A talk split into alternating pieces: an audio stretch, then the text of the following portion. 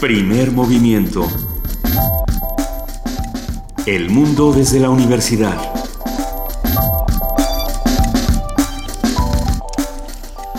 Muy buenos días, son las 7 de la mañana con 3 minutos. Estamos aquí en Radio UNAM este lunes 4 de abril arrancando primer movimiento.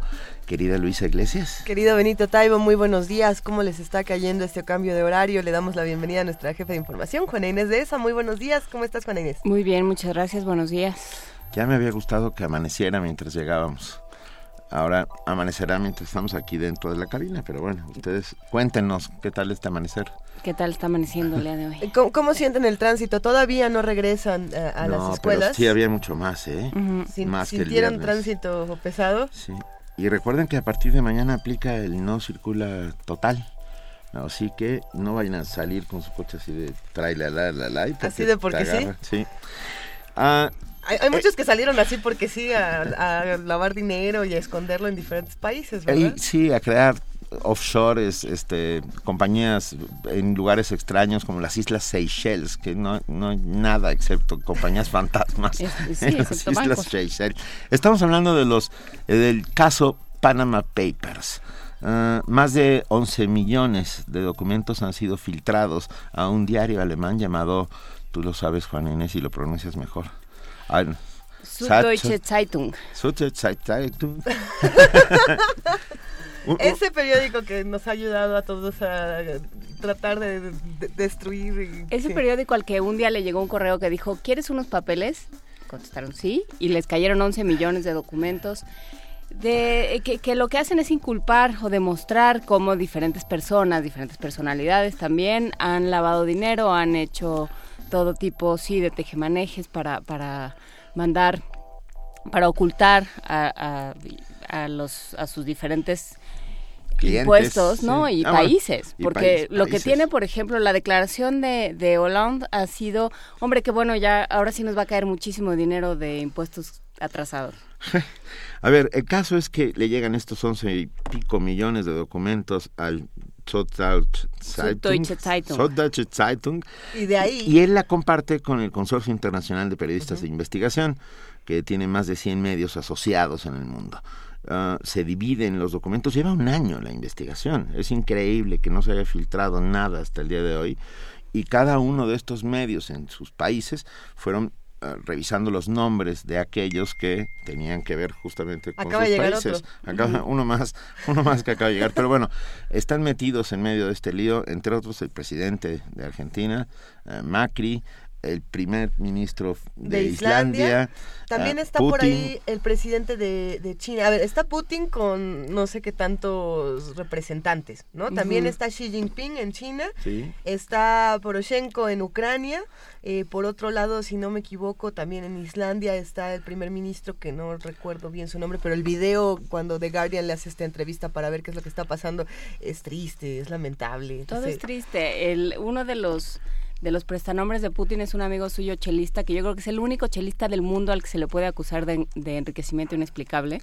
A todos los demás se les puede acusar de empobrecimiento brutal, pero a este lo podemos acusar de enriquecimiento inexplicable. Este, y bueno, pues está en eso, todavía está por, por definirse qué, qué implica, qué pasa y, y cómo se va a, cómo lo va a tomar la justicia internacional, porque bueno, ahí sí, pues sí. El, los estados siguen funcionando, entonces, todas, ¿qué le toca a cada quien? Eh, y todas las justicias. Hay que contar que todos estos documentos fueron filtrados por una firma llamada Mossack Fonseca, con sede en Panamá, en, una, en un sitio que yo conocí, uh -huh. quiero decir, el lugar donde se concentra el mayor número de rascacielos en el mundo, ¿sabían? En, la ciudad de Panamá. Sí, pero todos están vacíos. Uh, y esto también habla de dinero sucio, extraño. Estaban todos, llenos, todos, pero de empresas fantasmas. Exactamente.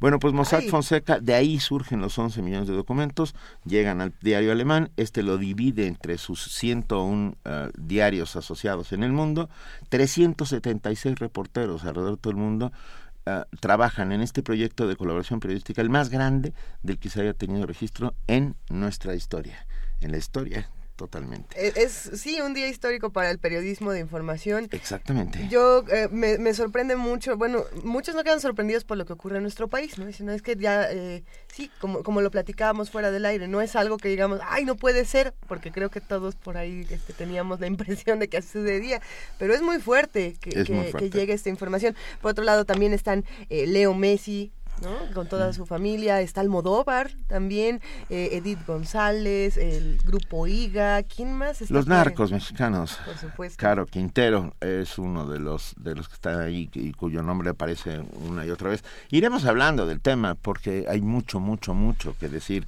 acerca de los del llamado de este afer que ya se ha llamado los Panama Papers, los papeles de Panamá.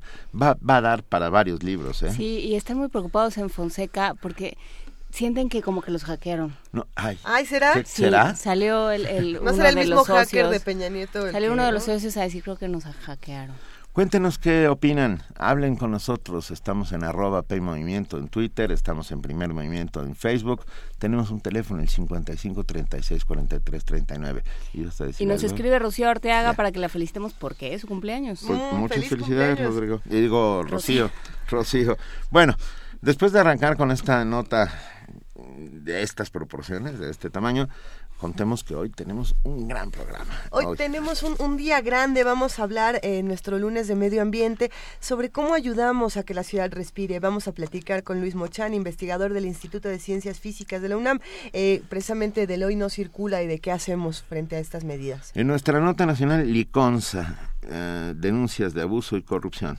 Una, una nota a cargo de nuestro compañero y amigo Salvador Camarena, periodista y columnista del Financiero y colaborador de Primer Movimiento. En nuestra nota internacional, la propuesta de los académicos al problema ambiental, esto con el comentario de Luis Gerardo Ruiz Suárez, investigador titular C y responsable del Grupo Físico-Química de la Atmósfera del Centro de Ciencias de la Atmósfera de la UNAM.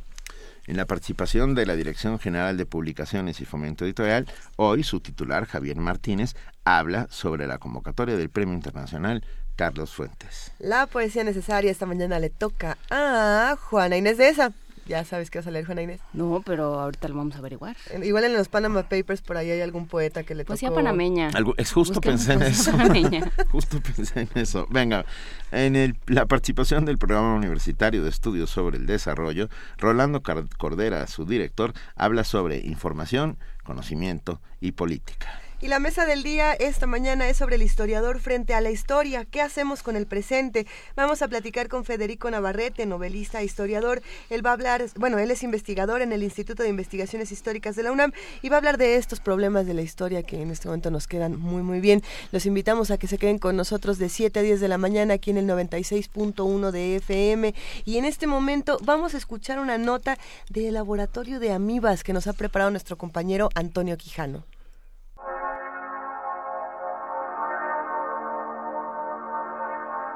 Hay organismos capaces de vivir en cualquier ambiente, abundan en el agua y provocan daños a los ojos, cerebro y sistema nervioso central. Se trata de algunas especies de amibas que hasta la década de los 60 del siglo pasado eran consideradas no patógenas. Sin embargo, la evidencia científica ha demostrado su peligrosidad para la salud.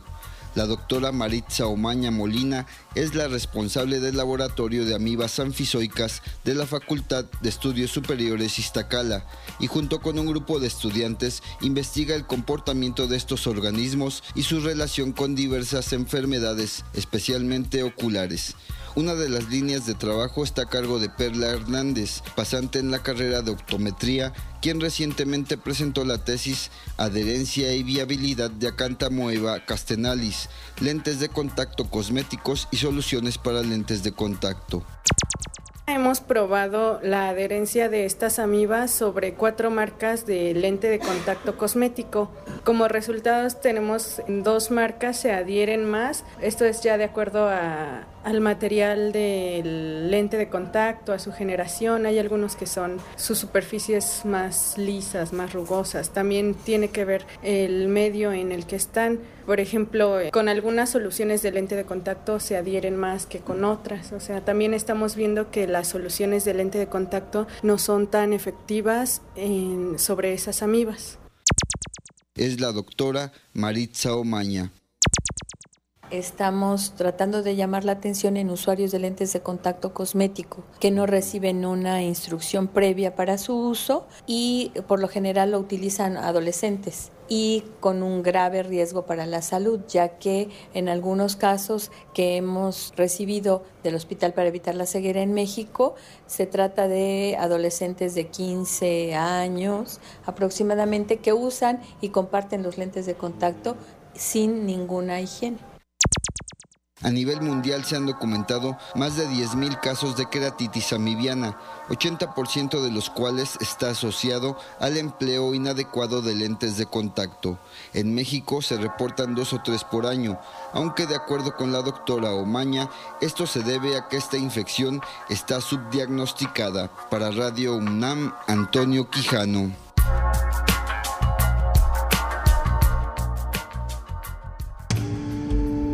Primer movimiento. La vida en otro sentido. 7 de la mañana, 13 minutos. Hoy es el último día de vacaciones de los chicos que ya vieron cómo salían sus papás en medio de la noche hacia algún hacia lugares desconocidos. O no lo vieron, a lo O no los vieron, este, claro, estaban dormidos. e- Era tan oscuro, tan tan tan profundamente oscuro. Mejor les ponemos una canción a todos los chicos. Sí, la, ahora sí que la última canción de vacaciones. La última y nos vamos. La última y nos vamos. Ah, y les tenemos una bonita sorpresa. Ah, Albondigaria, con Rita Guerrero, de su disco Ángeles y Pequeños Diablillos.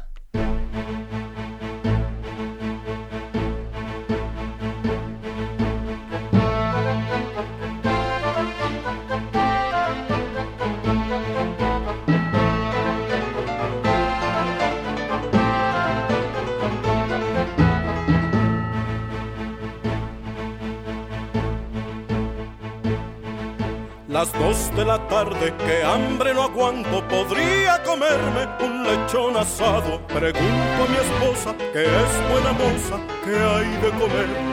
Huele muy sabroso. Es pollo, no. pescado, no. Una rica pasta o un gran estofado. Entonces, ¿qué hay? Que muero de hambre y quiero comer. Mi amado esposo, tengo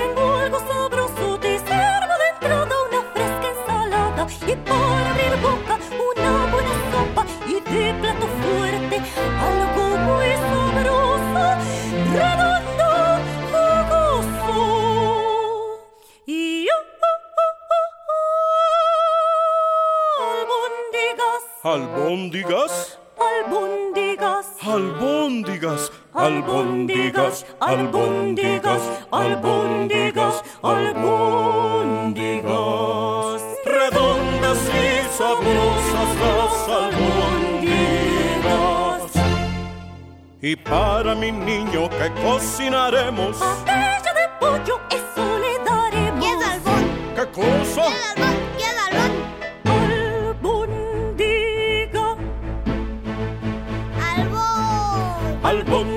Albóndiga, albóndiga, albóndiga. Niño pedido le demos albón. Que hable y que pida que albóndiga diga. Albóndiga, albóndiga,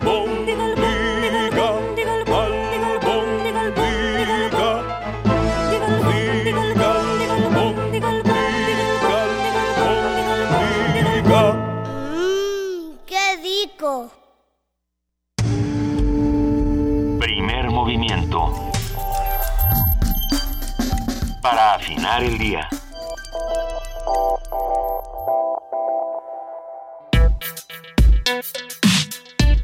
Lunes de Medio Ambiente. La Organización Mundial de la Salud estima que en México mueren al año aproximadamente 14.700 personas debido a la contaminación del aire. Ante esto es necesario buscar diversas maneras para ayudar a que nuestra ciudad respire mejor. Tener un aire limpio es responsabilidad de todos, pues las actividades cotidianas producen emisiones contaminantes, el uso de energía para iluminar las viviendas, así como el consumo de gas para calentar agua y alimentos, por Al- ejemplo. Algunas formas de ayudar a limpiar el aire tienen una estrecha relación con los hábitos. y algunas de esas recomendaciones para evitar ellos son las siguientes. Evitar el uso excesivo del automóvil, principalmente durante las horas pico. Eh, se pueden planear recorridos compartidos para reducir el número de viajes, por ejemplo. Y también se pueden utilizar vehículos no motorizados como las bicicletas, usar adecuada y eficientemente la energía eléctrica, el gas y la gasolina, evitar el uso de leña o papel para cocinar o calentar. No todo se soluciona con el programa Hoy no circula. Por ello, hoy analizaremos, analizaremos las maneras en que se pueden plantear acciones concretas para individuos y ciudadanos, porque los ciudadanos también tenemos una responsabilidad y esa Por- hay por que supuesto. afrontarla de alguna manera. Y nos brinda sus comentarios Luis Mochan, investigador del Instituto de Ciencias Físicas de la UNAM, al cual agradecemos enormemente estar con nosotros hoy en Primer Movimiento. Gracias, Luis Mochan. Buenos días. Muy buenos días. Gracias a ustedes. No, un placer. ¿Qué tan grave es el problema de contaminación de la Ciudad de México? ¿Realmente qué tan grave es? Bueno, todos lo sabemos, es gravísimo. Eh, cotidianamente supera los límites eh, establecidos, las normas establecidas de contaminación máxima, las normas mundiales y las normas mexicanas. Es un problema grave. Sin duda lo es y hemos tenido esta discusión en, en distintos momentos durante la semana pasada, la hemos escuchado en muchos medios de comunicación, si es efectivo o no es efectivo el programa Hoy no circula y qué otras medidas se pueden tomar. Eh, queríamos abordar también el otro lado, el bueno, si, va a estar esta medida temporal, ¿qué es lo que nos corresponde a nosotros? ¿Qué es lo que podemos hacer para bajar esta contaminación desde nuestro lado, Luis Mochan? Eh, pues eh, tenemos un problema muy, muy grave eh, y el problema es qué puede hacer la ciudadanía de manera independiente y qué puede hacer el gobierno de manera colectiva, Así guiando es. a la ciudadanía. Eh, las medidas prohibicionistas, como el hoy no circula, yo creo que no son buenas. Yo creo que hay razones para dudar de que puedan ser buenas y hay mediciones que muestran que no lo han sido. Entonces, los ciudadanos, desde luego, lo que tenemos que hacer es minimizar el uso del automóvil, usar lo más posible de caminar, lo más posible, utilizar medios propulsados por humanos, bicicletas, lo más posible. Pero hay muchas cosas que van más allá de las posibilidades de la ciudadanía. Por ejemplo, yo he andado en bicicleta, yo ando en bicicleta diario en Cuernavaca, es la ciudad donde vivo. He andado en bicicleta en la Ciudad de México, a veces es una delicia en las noches, se salta uno el tráfico, se evita los problemas de tráfico, pero uno arriesga la vida, ciertamente. Eh, no hay condiciones eh, para tener un tránsito seguro y conveniente utilizando bicicletas. No hay suficientes ciclovías, eh, donde las hay, donde están marcadas, no son respetadas. Eh, entonces, hay medidas que se pueden tomar, hay medidas que requieren la coadyuvanza del gobierno, ¿no? Hay formas de manejar, uno puede tratar de mejorar la manera en que maneja. Entonces, eh, la gente tiene esta idea de que uno desperdicia combustible al acelerar. En realidad no es así, uno desperdicia el combustible al frenar. Entonces uno tiene que manejar de la manera que frene lo menos posible. Entonces ir lo más cercano a una velocidad constante. Si uno ve que hay un atasque adelante, en lugar de acelerar eh, o mantener una velocidad alta y frenar abruptamente llegando al atasque, pues lo mejor es dejarse ir, dejarse ir lentamente y probablemente cuando uno llegue a la intersección el atasque ya se resolvió y uno puede pasar libremente. Entonces hay eh, hábitos de manejo que pueden ayudar un poco a frenar la contaminación. Si uno lleva un coche vacío, su huella ecológica pues, es mucho más grande que si uno lleva dos o tres personas.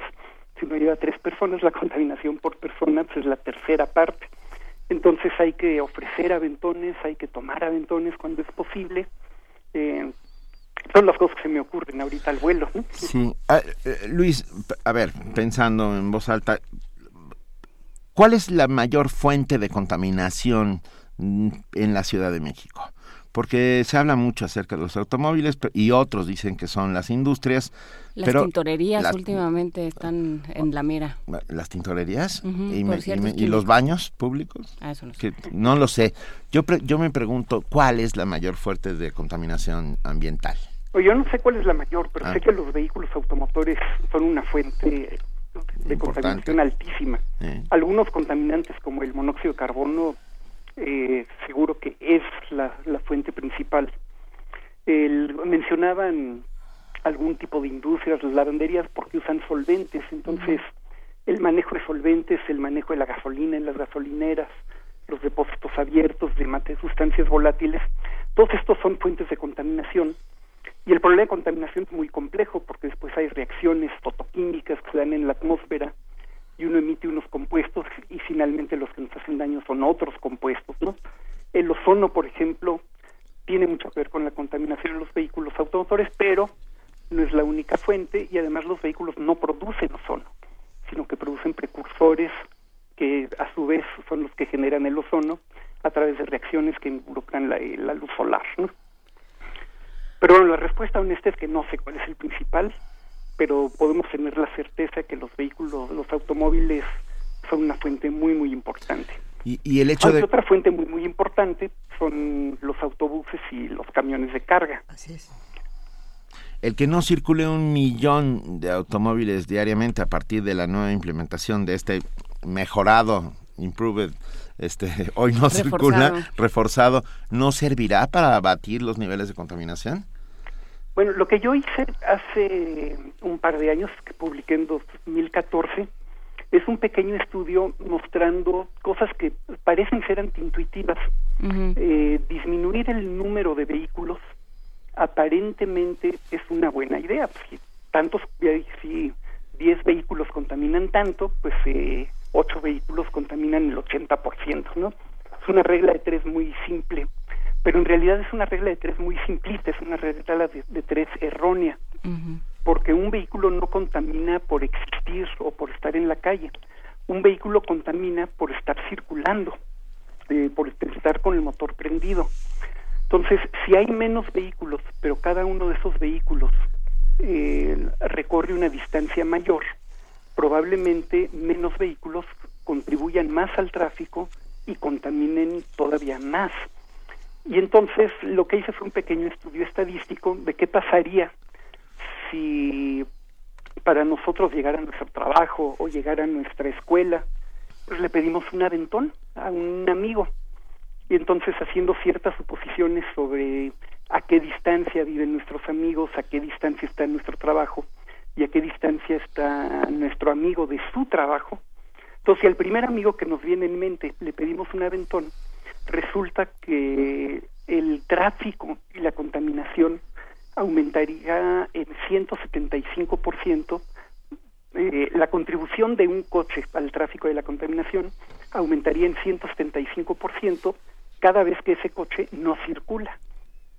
Porque eh, a quien le pedimos el aventón, en promedio, va a tener que desviarse de su trayectoria usual y va a tener que recorrer una trayectoria más larga. Ese resultado, claro, es eh, si le pedimos aventón al primer amigo. Pero en el, con el mismo modelito probabilístico, resulta que uno tendría que poder escoger entre más de 20 amigos dispuestos a darnos aventón para que encontrar uno que viva suficientemente cerca de nosotros y trabaje suficientemente cerca de nuestro trabajo para que en total contaminemos menos si yo dejo de circular y le pido aventón al mejor, al más, eh, al idóneo de mis amigos, que si cada quien toma su coche y llega a su lugar de trabajo. Entonces, lo que muestra esto es que, aunque aparenta ser muy buena, podría llegar a ser contraproducente. Lo que en ese entonces eh, escribí en ese, en ese trabajillo es que lo que hay que hacer es medir. O sea, ideas teóricas, hay ideas teóricas que dicen que va a mejorar, van a ser menos vehículos, ciertamente, pero hay ideas teóricas como la que acabo de enunciar que dicen que va a empeorar porque cada coche tendrá que hacer un recorrido mayor. Y entonces lo que hay que hacer es medir. Después de eso me enteré que sí existen mediciones. Entonces hay una medición que publicó el Banco Mundial, eh, lo publicó en el 97. Tomaron mediciones que muestran que el consumo de gasolina en la ciudad eh, empeoró, aumentó eh, significativamente, aumentó más de dos veces la desviación estándar eh, debido a la implementación original del no circula. Y ayer me enteré de que hay otros trabajos que midieron la contaminación vía monóxido de carbono y que muestran, eh, confirman, estos fueron publicados en 2008 y en 2013, y vuelven a confirmar que el no circula ha sido contraproducente. La implementación del no circula ha aumentado la producción de, de monóxido de carbono por los vehículos.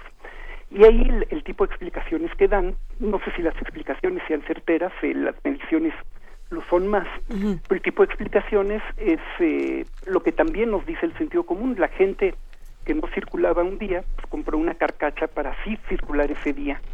Y entonces en lugar de tener vehículos bien afinados, con motores bien eficientes, pues se recurrieron al vehículo que se podía con tal de mantener la libertad de sí poder circular esos días.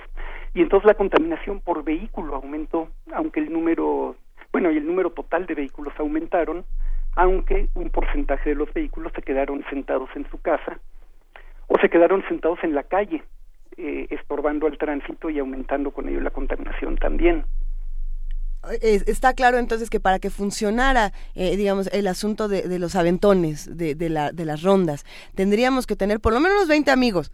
¿no? Y ya, ya para muchos de nosotros eso estaría un poco complicado. 20 amigos dispuestos a 20 darnos amigos que te quieran dar aventón. Y más, por ejemplo, yo, yo vivo en el sur de la ciudad, es, es un ejemplo distinto, ¿no? Pero vamos a pensar en los que viven todavía, eh, digamos, en Toluca y que tienen que llegar todos los días al DF o en alguna ciudad satélite de estas que tendrían que estar alrededor de la Ciudad de México eh, para, para venir a trabajar todos los días. Ahí, ahí tendríamos otro, otro conflicto. Pero también se ha hablado, doctor Luis Mochan, pre- de, de este asunto de, trabajar cerca de casa, de, de las culturas de barrio, donde la distancia que uno tendría que recorrer para ir a trabajar tendría que ser de a pie, aunque eso pues tampoco es tan posible. ¿Qué- ¿Cómo, cómo, ¿Qué es lo que tendríamos que hacer en esos casos? Ahí de nuevo yo creo que puede haber una labor colectiva encabezada por el gobierno. Eh, uno puede recurrir a ideas más creativas, ¿no? Sí. Eh, es muy frecuente que haya en el sur una persona cuyo trabajo es en el norte y Ajá. recorre toda la ciudad para llegar a su trabajo, y hay alguna persona en el norte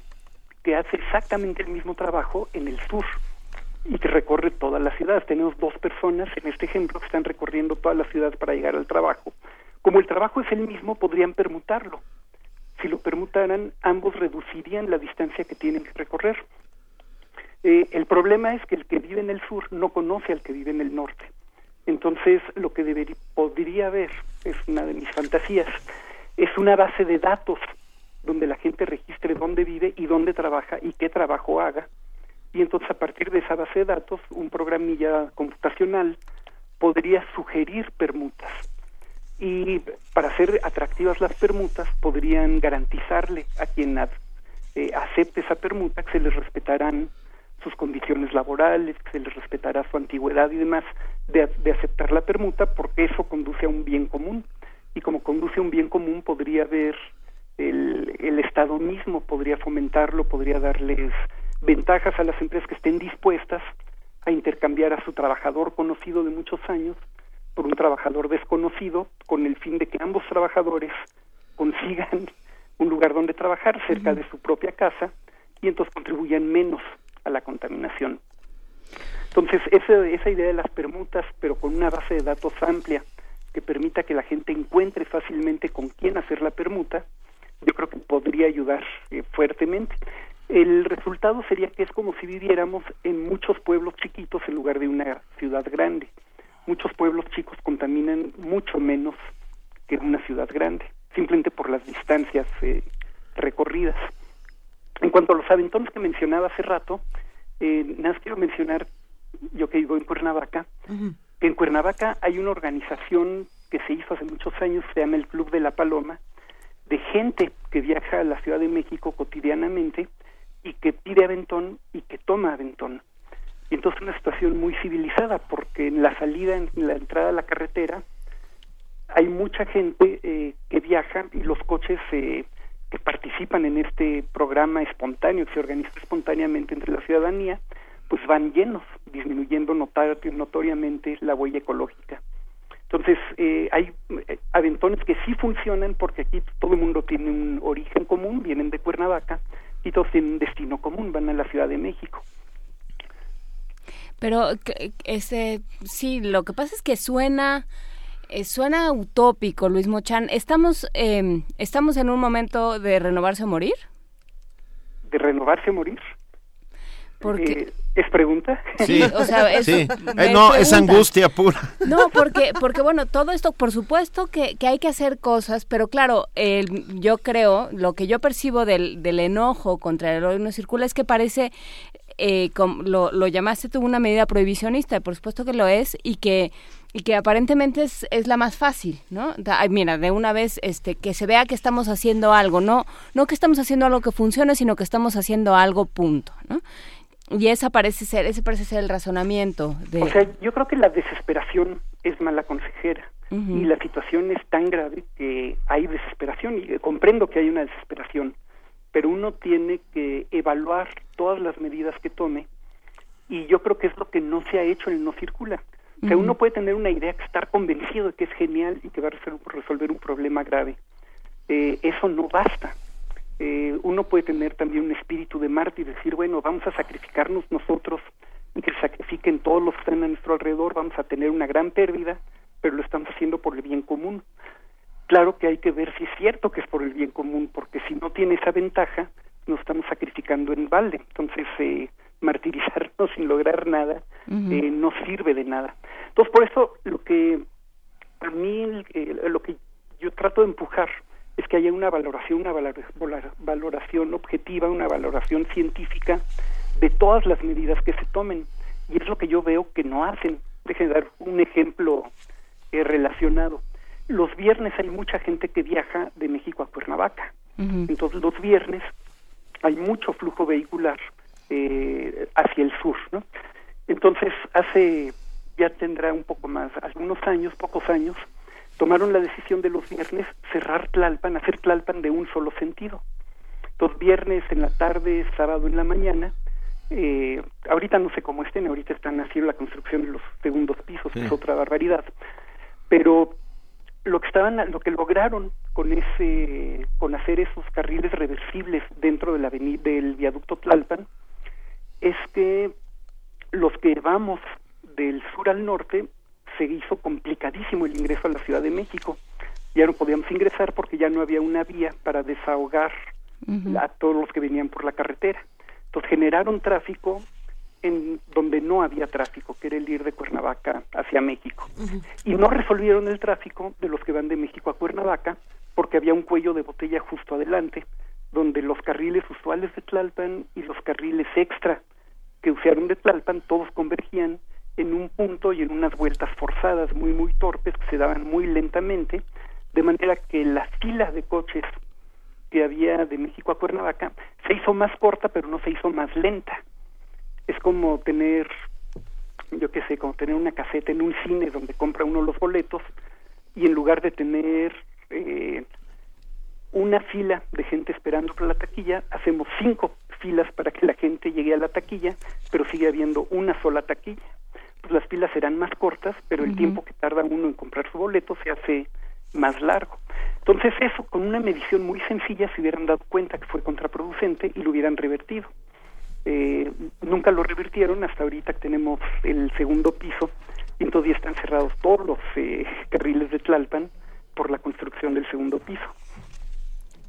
Sí, y, y más bien eh, a mí la impresión que me da es que estás hablando de un gobierno que, que realmente, un gobierno responsable, en el sentido de que responde, de que realmente estudia lo que hay que hacer y trabaja y toma decisiones poco, pues a lo mejor poco eh, fáciles de, de, de llevar a cabo, pero que realmente tienen, tienen sentido, más allá de hacer más obras, más allá de cambiar sentidos de calles, ¿no? Hay, hay como una irracionalidad en las acciones del gobierno, o me equivoco. Pues eh, lo que la apariencia, la apariencia es que hay ocurrencias, eh, algunas bien intencionadas, algunas probablemente no, pero yo no culparía a un gobierno por tomar malas decisiones, o sea, uno comete errores, es lo más común, la vida está llena de errores, pero lo que uno tiene que hacer es darse cuenta que los cometió y no tener miedo a corregirlos cuando ya los cometió. Eh, y el programa hoy no circula, pues estamos desde finales de los ochentas con un programa que yo creo que ha sido un error y yo creo que ha sido un costo muy alto para la ciudadanía. Bueno, no creo eso, hay una certeza de que ha sido un costo muy alto y no ha conducido a un aire más limpio, más bien al contrario, ha conducido a tener un aire más sucio y a perder más tiempo en transportarnos de un lugar al otro. Entonces, desde el principio yo creo que la apuesta debió haber sido hacia una mejoría del transporte Público. del transporte público, y una mejoría de las condiciones para poder usar el transporte público. Y hay cosas muy sencillas, a lo mejor tienen un costo, pero yo creo que son sencillas, como hacer una red de estacionamientos cerca de las estaciones o de las terminales eh, de metro, de... del metro, del Eh, metrobús. Si a mí me desespera, por ejemplo, cuando tengo que ir a México y voy manejando, no tener la posibilidad de dejar mi coche en la entrada de la ciudad y tomar el transporte público dentro de la ciudad, porque no tengo dónde dejar el coche. Entonces, si yo voy a la, la universidad, me encantaría dejar el coche en la joya, donde, donde entro, pero tengo que hacer el recorrido hasta la universidad y veo cómo me rebasa una y otro y otro metrobús. El metrobús yo creo que fue buena idea, pero va saturadísimo, se necesitan más unidades, se necesitan más líneas. Sí. Ah, me quedé pensando en la emergencia, Luis Mochan. En este momento estamos su- sufriendo una emergencia en el sentido de hace más de 15 años fue la última ah, emergencia ambiental de fase 1 como la que estamos viviendo hoy, el día de hoy. Ah, no, no, no es reversible, vamos, o sea, lo que hacemos frente a la emergencia. Yo, la implementación de no circula para todos es así como la única posibilidad que mira el gobierno para intentar paliar este problema. ¿Habría otra opción? Pues eh, digo, a mí me preocupa que no hay una, no veo, no vislumbro una solución que puedan implementar de un día para otro.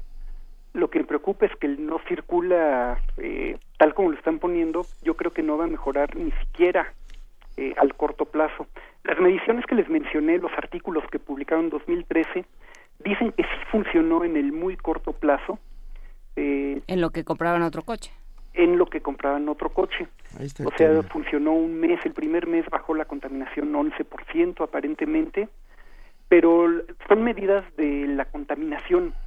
La contaminación es muy difícil medirla en el, porque depende de muchas cosas, depende de factores meteorológicos, depende de la insolación, depende del viento, depende de la temperatura, depende del perfil de temperatura, de cómo si se enfría o se calienta el aire conforme vamos subiendo, de las capas de inversión. Entonces, ahí tiene, hay muchas fluctuaciones. Entonces, decir lo que pasó el primer mes, yo creo que no tiene mucho sentido. Lo que se podría haber medido, y es lo que yo no he encontrado los reportes, si alguien los conoce, si alguien de la audiencia los conoce, sería maravilloso, es cuál fue el gasto de combustible. Yo creo que esa es la mejor medida para saber cuál es el efecto de un programa como el No Circula. ¿De veras disminuyó el gasto de combustible? eh, o no disminuyó el gasto de combustible. Y son los, los últimos días que podemos hacer eso, porque todavía toda la distribución de combustible en el Valle de México la hace Pemex. Eh, aparentemente esto va a cambiar en el corto plazo. Ahora que tengamos eh, más gasolineras o, o de otros de otros tipos, de otros países, esta esta medición va a poder continuar. Pues el, lo que pasa es que yo no tengo, no sé, no, no sé si se han hecho públicos los datos, yo no los he encontrado. Lo que estoy afirmando es que es muy fácil, sería muy fácil que Pemex nos diga desde 1980 cuánta gasolina le vende eh, mensualmente al Valle de México, a todas las gasolineras del Valle de México.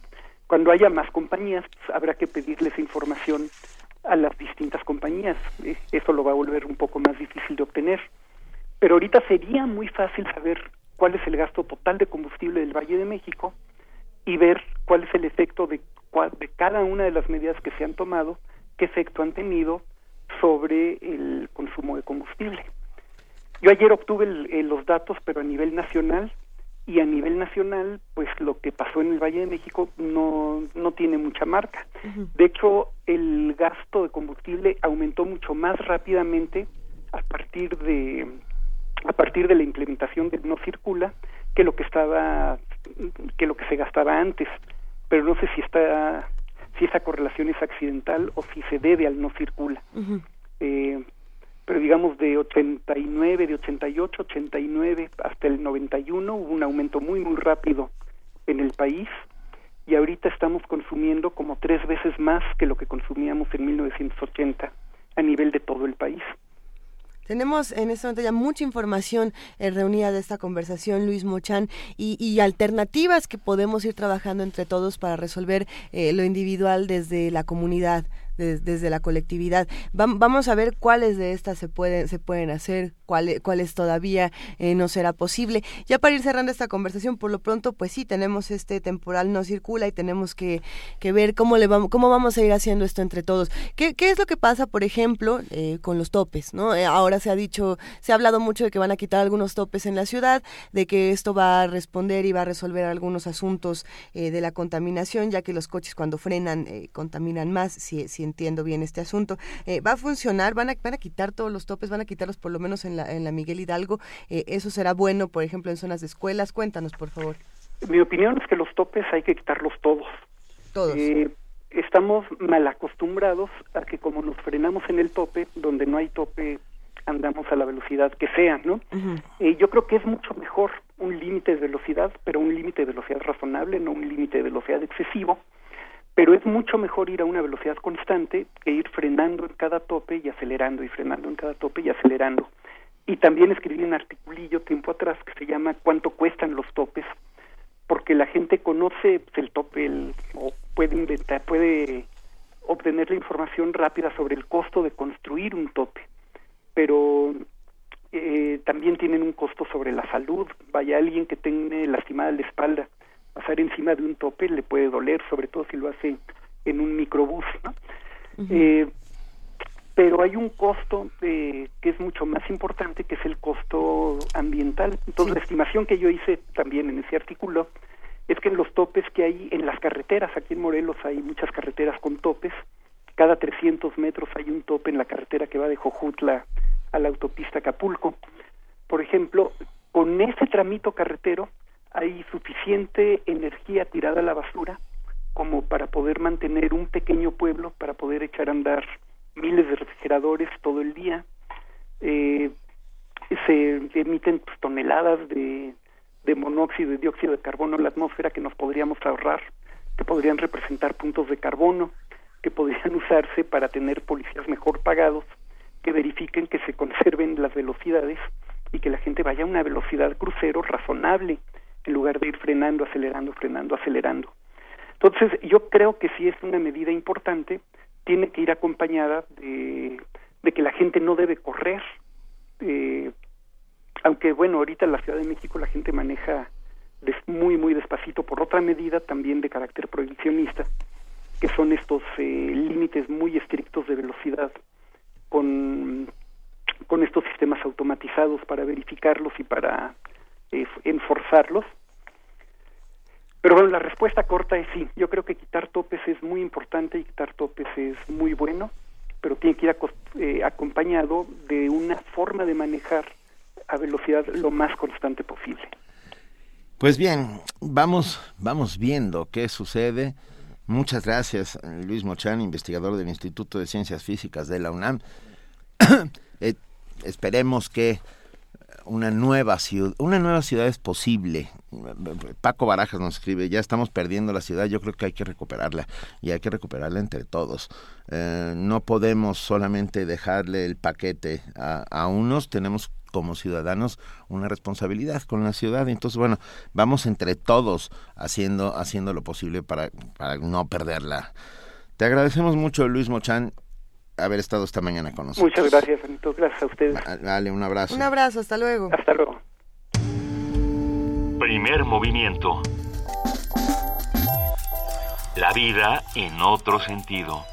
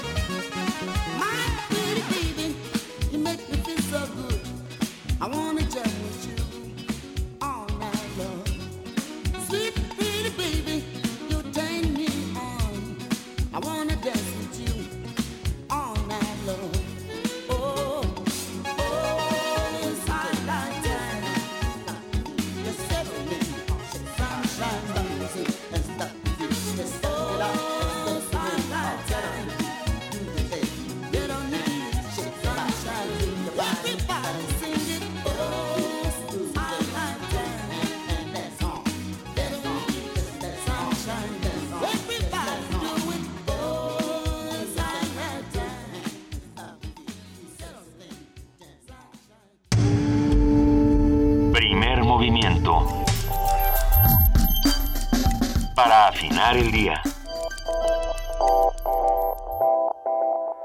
¿Qué escuchamos, querido Benito? Escuchamos High Lifetime con George Darko. Aquí estuvimos bailando en la cabina, ustedes no lo saben, pero lo vamos a periscopear más adelante. Bailaste con mucho entusiasmo. Por supuesto. Eh, eh, gracias a todos los que nos han escrito. Eh, Se quedó en el aire lo de qué no hablamos del tema central de la contaminación, según nuestro amigo Guillermo Ault, que dice los peceros no están actualizados, los camiones de carga están generando una contaminación terrible. También nos lo dice un radio escucha, ¿por qué no se habla de los camiones de carga, de transporte? Es cierto, tal vez sería muy factible que eh, el transporte de carga fuera solamente por las noches y que no que no hay tantas cosas por hacer, hay tantas cosas que discutir. ¿Cómo están bueno. diseñadas las ciudades? No solamente es. esta. ¿Cómo están diseñándose actualmente las ciudades? ¿Cuántos edificios Para ir del norte al sur de la Ciudad de México, para, o sea, para ir a los dos extremos tienes que pasar por la mitad, no puedes circun, eh, circunvalar, pues, o sea, ir hacia alrededor, tienes a fuerza que pasar por el centro. Pero bueno, tenemos una nota sobre autismo, sobre autismo con nuestra compañera Deyanira Moral. Escuchémosla.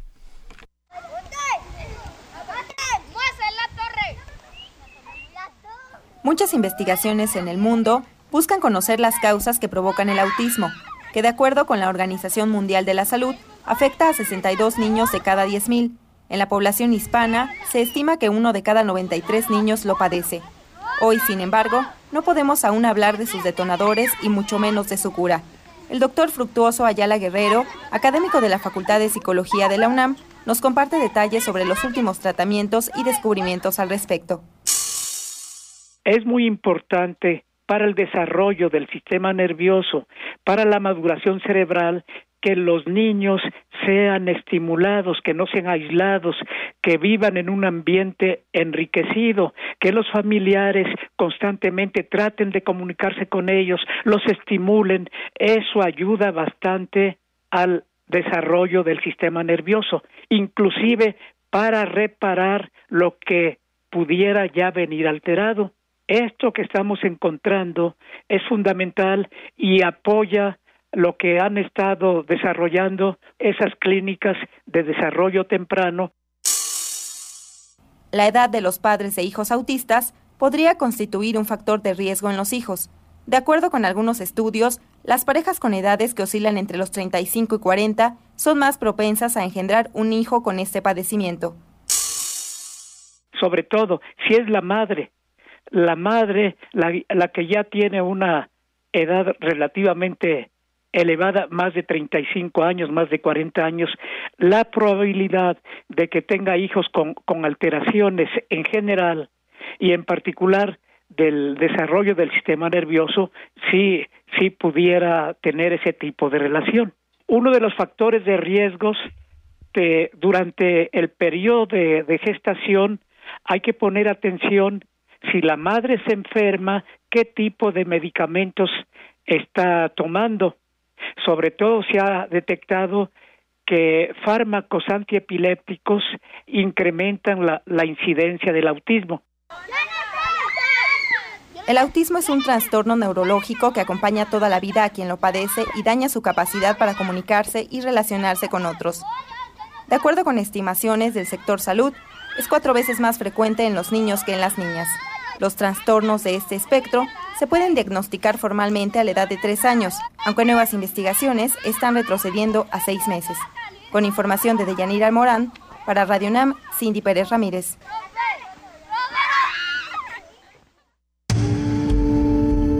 Primer movimiento. Donde la raza habla.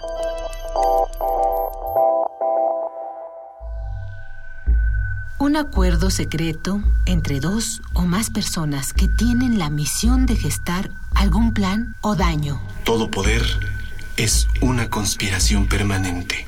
Honoré de Balzac. La tesis novena sobre... La locura es una desgracia personal. El filósofo alemán, pero es un asunto público. solía decir todo el Así tiempo. fue por Viaja por míticos lugares y vuelve a momentos clave en la historia, recordando a grandes filósofos en Conspiraciones. Programa de disertaciones filosóficas sobre temas históricos y culturales. Acompáñanos en un viaje a través del tiempo con la guía de Otto Cázares. Lunes y miércoles a las 2.15 de la tarde. Retransmisión martes y jueves a las 10 de la mañana. Por el 96.1 de FM. Radio UNAM. Si tienes amigos que vivan fuera del país, avísales que viajar a México para tramitar su credencial para votar en el extranjero. Podrán hacerlo en algunos consulados a partir de febrero de 2016. Solo deben presentar el acta de nacimiento original, identificación con fotografía y comprobante de domicilio en el extranjero. Para mayor información, consulta www.ine.mx o llama al 01800 433 2000. Instituto Nacional Electoral, INE. Primer movimiento. Información azul y oro.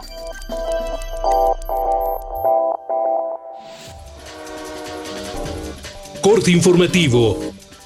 Los integrantes del taller infantil de artes plásticas de la Facultad de Artes y Diseño de la UNAM realizaron un mural en las paredes de la Academia Mexicana de la Lengua. La obra fue creada para conmemorar que 2015 fue el Año Internacional de la Luz. Habla Elizabeth Fuentes, directora de esa entidad académica. Es importante porque este taller infantil de artes plásticas es un proyecto que tiene como fin una labor social en el entorno de nuestra facultad. La maestra Evencia Madrid ha tenido este taller desde hace 30 años y ha dado educación a los niños de los trabajadores, a los niños de los profesores y a los niños de toda la comunidad de Xochimilco. Entonces estos mismos niños han llegado a ser artistas y tienen desde su inicio de la vida una educación artista que es muy importante para el ser humano.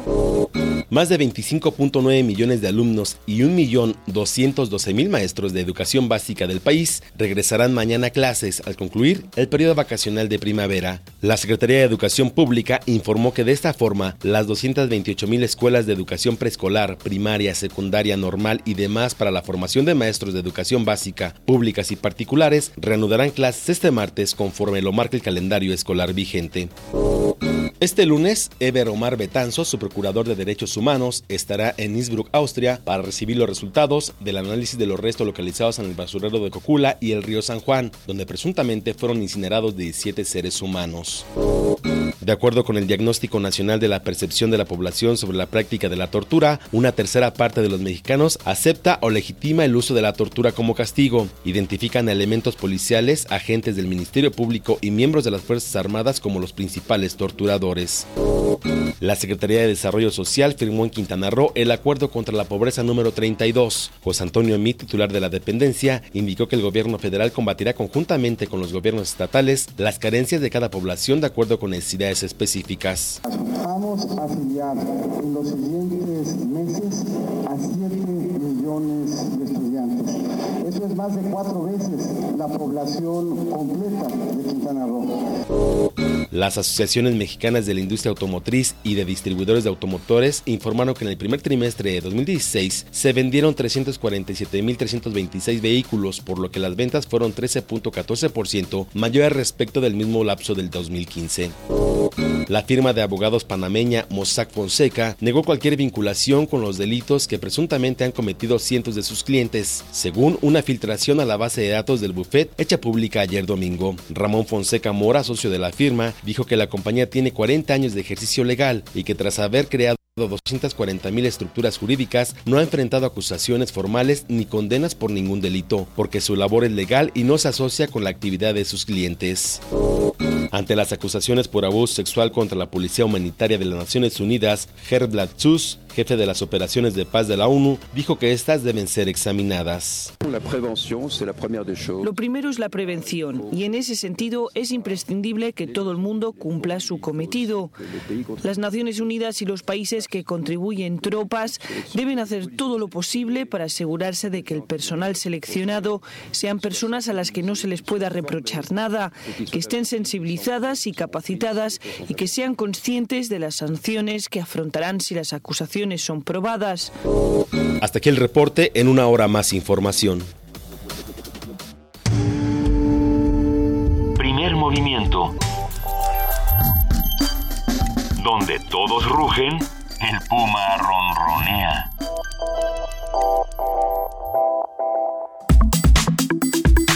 Nota nacional. Son las 8 de la mañana con dos minutos de este 4 de abril y es momento de que platiquemos como lo hacemos todos los lunes con Salvador Camarena, periodista y columnista del financiero, amigo y colaborador semanal de este espacio. Salvador, muy buenos días, ¿cómo estás? Hola, muy buenos días a todos. buenos días al auditorio. Qué bueno de verdad empezar la semana juntos. ¿Cómo están?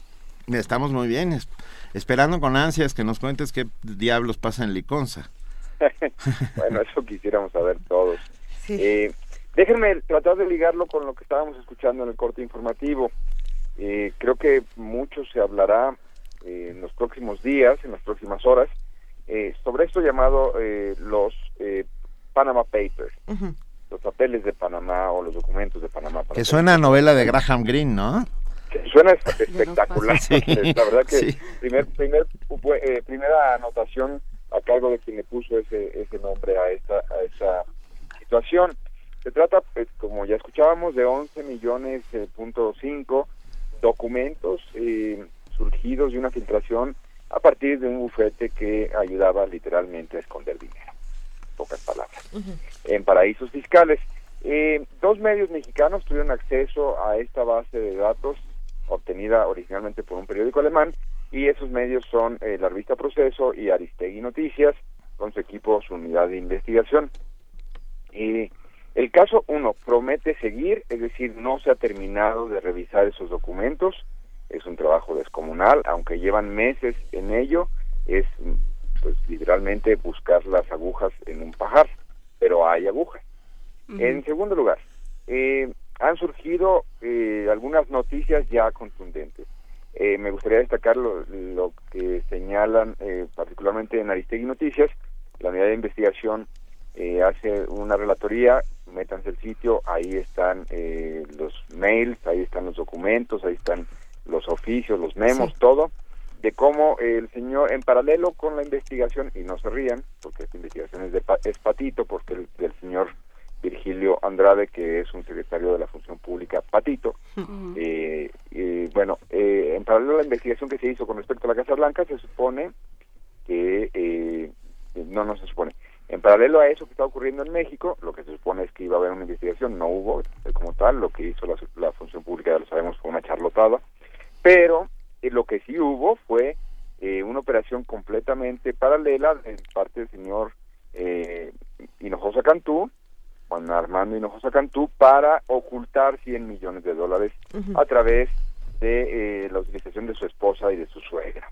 Y es increíble lo documentado, lo eh, puntilloso, lo particular que se va, lo, par- lo particularmente detallado que se va viendo el proceso de, mira, este es mi cliente y hasta eso, en esas diligencias se hacen preguntas de, oye, la fortuna de este señor sí está bien, todo está...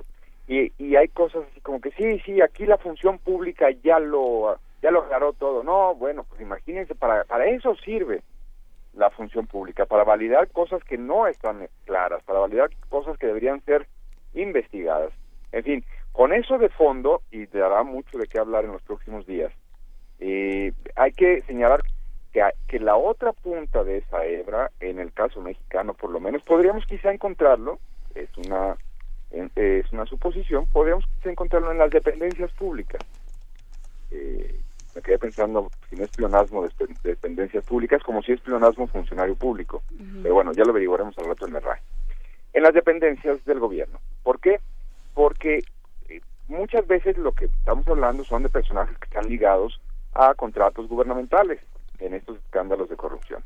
Hay un escándalo mayúsculo que está ligando al presidente Vladimir Putin con mil millones de dólares. Entonces, imagínense, pues el señor no, no que fuera un potentado antes de ser presidente de eh, Rusia, pero bueno, me concentro en Liconza. En Liconza eh, llevan eh, toda la administración, ahí designaron como director a un señor que se llama Héctor Pablo Ramírez Puga. Eh, si ustedes se meten a Google, es muy sencillo, pongan Héctor Pablo Ramírez Cu- eh, Puga, pongan Congreso del Estado de Oaxaca y verán que sale una bola de chulada. Es decir, irregularidades de cuando el señor estuvo en el Congreso de Oaxaca.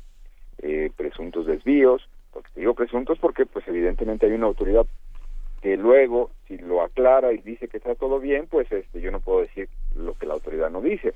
Pero las denuncias de los desvíos sí existieron. Y ahí están a eh, periódicos, o sea, él era alguien eh, involucrado en la Comisión de eh, Comunicación Social del Congreso de Oaxaca y eh, fue acusado de desviar dinero a periódicos ligados a su familia. Una cosa, digamos, ingeniosa. ¿Dónde lo habíamos visto en este en este país nunca.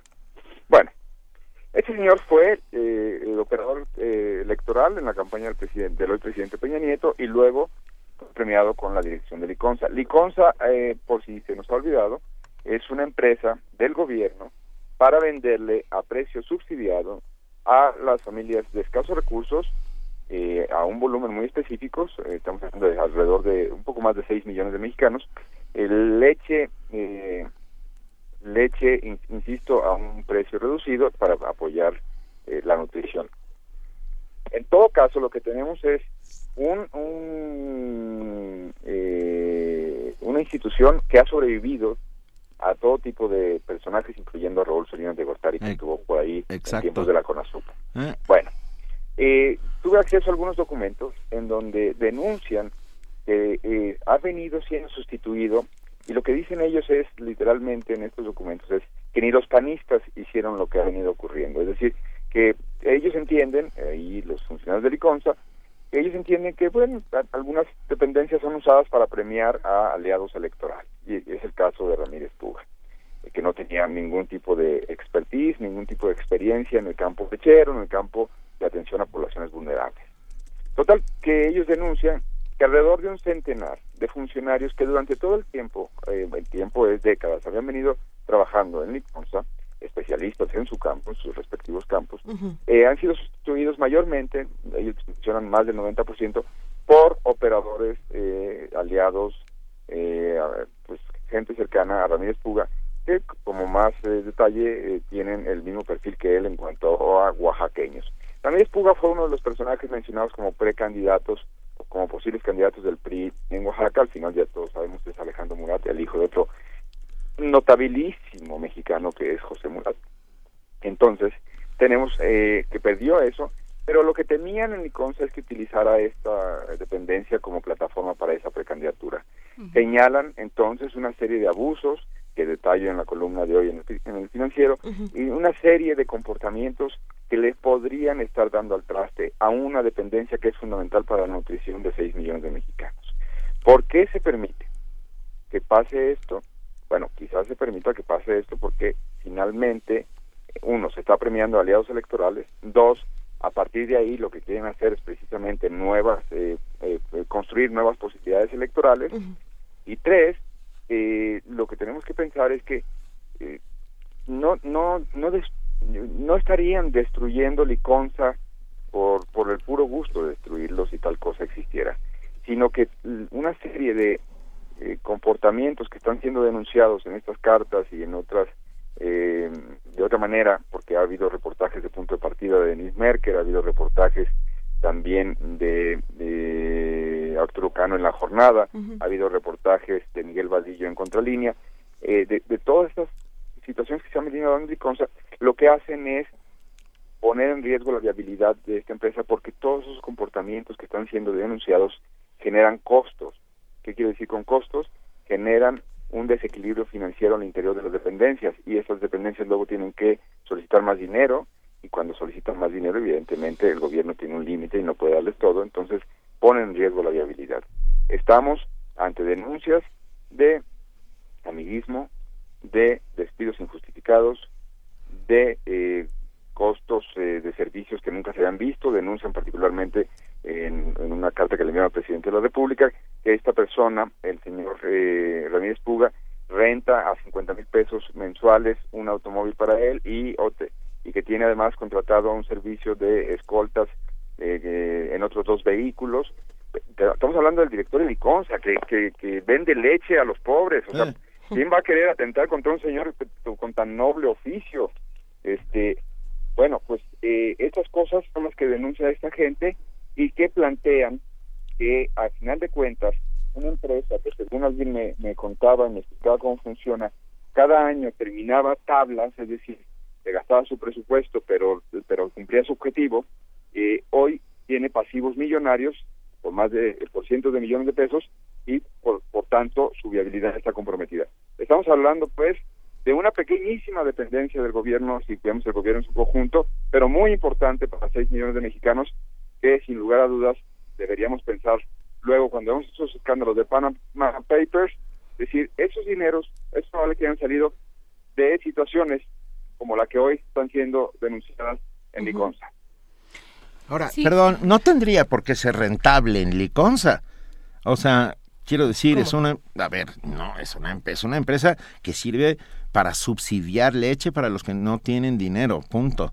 No, no tendría por qué ser rentable, tendría que trabajar en números rojos, para eso funciona, Tendría ¿no? que ser transparente. Pero sí, digo, dentro de la lógica de la transparencia, pero no tendría por qué, por qué ser rentable, Salvador. A ver, tendría que ser lógica Lógica, sí. su eh, inversión contra su gasto. Eh, 50 mil pesos de renta de un Eso es auto una locura. para- eh, eh, eso ya, eh, ese es- no es un gasto lógico. Dejemos, en efecto, el gobierno debería estar comprometido a un esfuerzo, el tamaño que fuera, para apoyar a estas capas eh, de la población que necesitan ese apoyo. Y, por supuesto, que se privilegiaran ese tipo de eh, costos e inversiones frente, precisamente, a otros dispendios. Pero, o incluso a otros gastos eh, que no necesariamente serían dispendios, pero privilegiar a estas poblaciones. Estando de acuerdo en eso, en efecto, lo que esta gente denuncia es que se están haciendo operaciones que, que comprometen su objetivo. Independientemente de los gastos onerosos, se están haciendo locuras. Me, me explicaban una. Eh, pusieron centros de, de recolección de leche en zonas donde no se produce leche. Como en Oaxaca. Ay, ¿Cómo adivinaron? Ah, ¿verdad? porque 100 funcionarios son de Oaxaca, de los nuevos Pues funcionarios de Licos. Claro, como en Oaxaca. Esa leche hay que llevarla a centros como en Tlanepantla o como en Guadalajara. O sea, hay que transportarla. O sea, uno, no se produce en, la- en el volumen necesario. Cuando se produce, hay que llevarla en unas pipas a- al centro pues donde lo van a, re- a- a concentrar y luego re- a redistribuir. ¿Sí? Bueno, me contaban que la pipa nunca se llena y evidentemente tiene que aguantar un par de días para ver si hay más leche, para ver si vale la pena el viaje y cuando llega el viaje, pues la leche está agria, perdón. Dos más dos, eso lo, lo aprendimos con los ocho años, que la leche se echa a perder. A ver, Entonces, no es una cuestión de números rojos o números negros, es una cuestión de si se están haciendo las cosas con una mentalidad, quiere privilegiar el objetivo de la institución y no quién sabe qué agenda. ¿Cuánto, ¿Cuánto le cuesta a Liconza transportar esta leche y cuánto le cuestan los despidos injustificados? Bueno, eh, transportar esa leche terminó siendo más barato tirar esa leche, regalar esa leche en esa población que transportarla, para, para responderlo pronto, según quien me contó esta versión.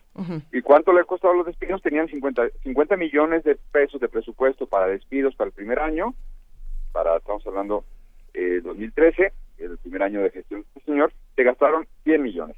Y para el segundo año, según se dicen estas cartas, se aprobaron otros 100 millones. Perdón, estamos hablando de por qué, por qué necesitarías renovar algo, como dicen los estadounidenses, ¿por qué necesitarías arreglar algo que no estaba roto? Cambiar el paradigma.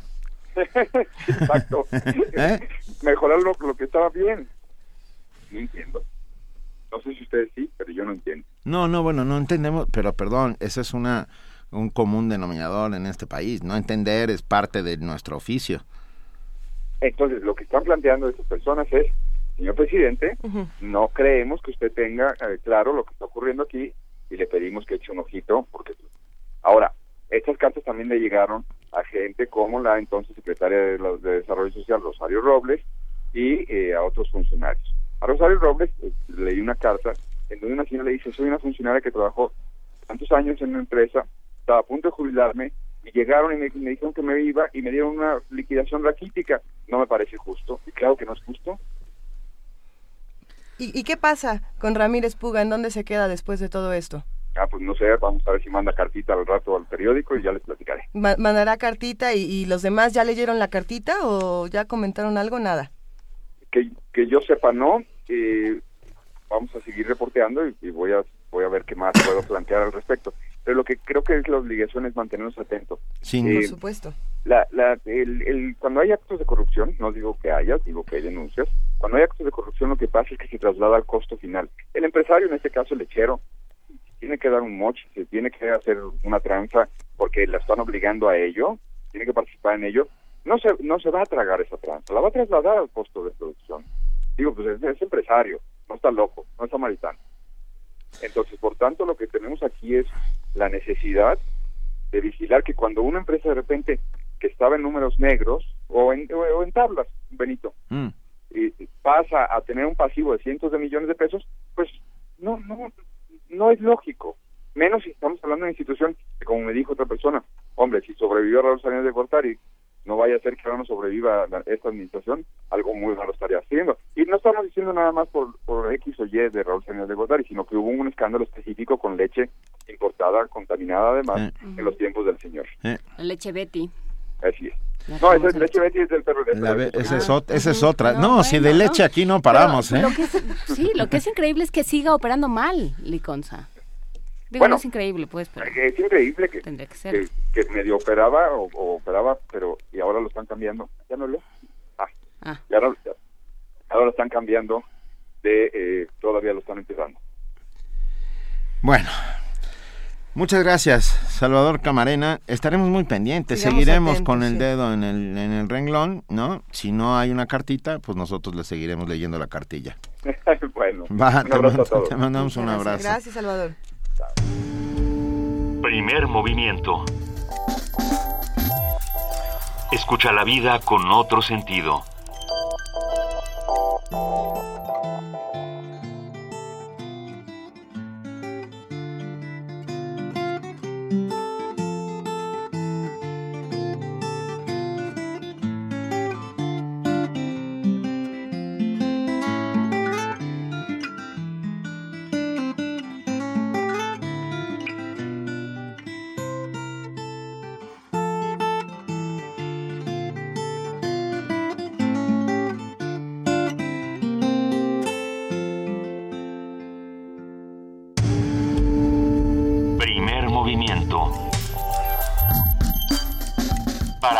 El día.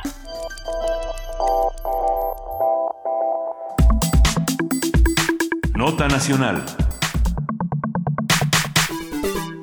El establecimiento por tres meses del programa Hoy no circula, sin importar el tipo de holograma, es una medida provisional que no resuelve el problema de la contaminación atmosférica en la Ciudad de México, según han señalado académicos del Centro de Ciencias de la Atmósfera de la UNAM. Como verán, seguimos insistiendo con el tema. El ozono es un contaminante secundario que no es emitido por fuente alguna, sino que es generado en la atmósfera por numerosas reacciones químicas que ocurren a partir de otros compuestos conocidos como precursores y que involucran a la radiación solar. Los investigadores consideran que reducir la actividad vehicular en 20% puede incrementar el máximo de ozono en 5%. Si bien la disminución en la flota vehicular en circulación va a tener un efecto positivo en la reducción de los niveles de contaminantes primarios, lo cierto es que para la Ciudad de México se debe tener un control selectivo de las fuentes de emisión de compuestos orgánicos volátiles que favorecen la química de formación y acumulación de ozono. Además, el programa Hoy no circula de emergencia, este nuevo, que aplicará a partir de mañana y hasta el 30 de junio, no menciona industrias o servicios que usen intensamente solventes orgánicos como ah, talleres de muebles, talleres de hojalatería, pintura, lavanderías, a pesar de que estos compuestos intervienen en la formación de ozono. Nos acompaña en el estudio Luis Gerardo Ruiz Suárez, él es investigador titular C y responsable del Grupo de Físico-Química de la Atmósfera del Centro de Ciencias de la Atmósfera de la UNAM, quien nos va a brindar un análisis de la propuesta del gobierno de la Ciudad de México, así como de la propuesta académica. Eh, Luis Gerardo Ruiz Suárez, muy buenos días y bienvenido. Gracias por estar aquí. Buenos días, gracias por la invitación. No, estamos, seguimos hablando del tema, llevamos largo rato hablando, pero y creo que es inagotable por muchos motivos. Pero bueno, ¿qué propone el gobierno de la Ciudad de México y qué peros le, de- le tendríamos que poner? Bueno, lo que propone básicamente es lo que acaban de mencionar, o sea, una reducción de los autos en circulación, parejos, todos, al 20 todos por color, eso significa, significa 20% de, de reducción. También mencionan, pero aquí im- importa el- la sincronía, eh, reducciones en, en- en, eh, actividades industriales y comerciales Ujú. en la fase de la contingencia. Ujú. El problema es, todos los días se baja al 20% los vehículos, van a bajar proporcionalmente también en, en VOCs y van a bajar a NOxes de las fuentes móviles. Si nada más tocamos las fuentes móviles, en este momento así en una relación de masa de, de compuestos orgánicos volátiles a, a NOxes del inventario del 2012 del- de, la zona metro- de la zona metropolitana, pasaríamos de, un- de, una, de un cociente de 2.6 a un cociente de 3. Tres veces más NOxes que... No, perdón, tres veces más compuestos orgánicos volátiles que óxidos de nitrógeno. al entrar en vigor la, la, la medida. Eso nos mueve en el mapa de superficie de compuestos orgánicos volátiles y ozono, nos mueve hacia una, posiblemente nos mueva hacia una región más rica en ozono. O tal vez no pase nada. De- de- depende de la relación de las composiciones, incluso hasta puede depender de la parte en la de, la ciudad en la que esté uno. ¿sí? Entonces, en la reducción a- a- a- de 20% de los vehículos ciertamente nos va a hacer circular un poco más, más fácil.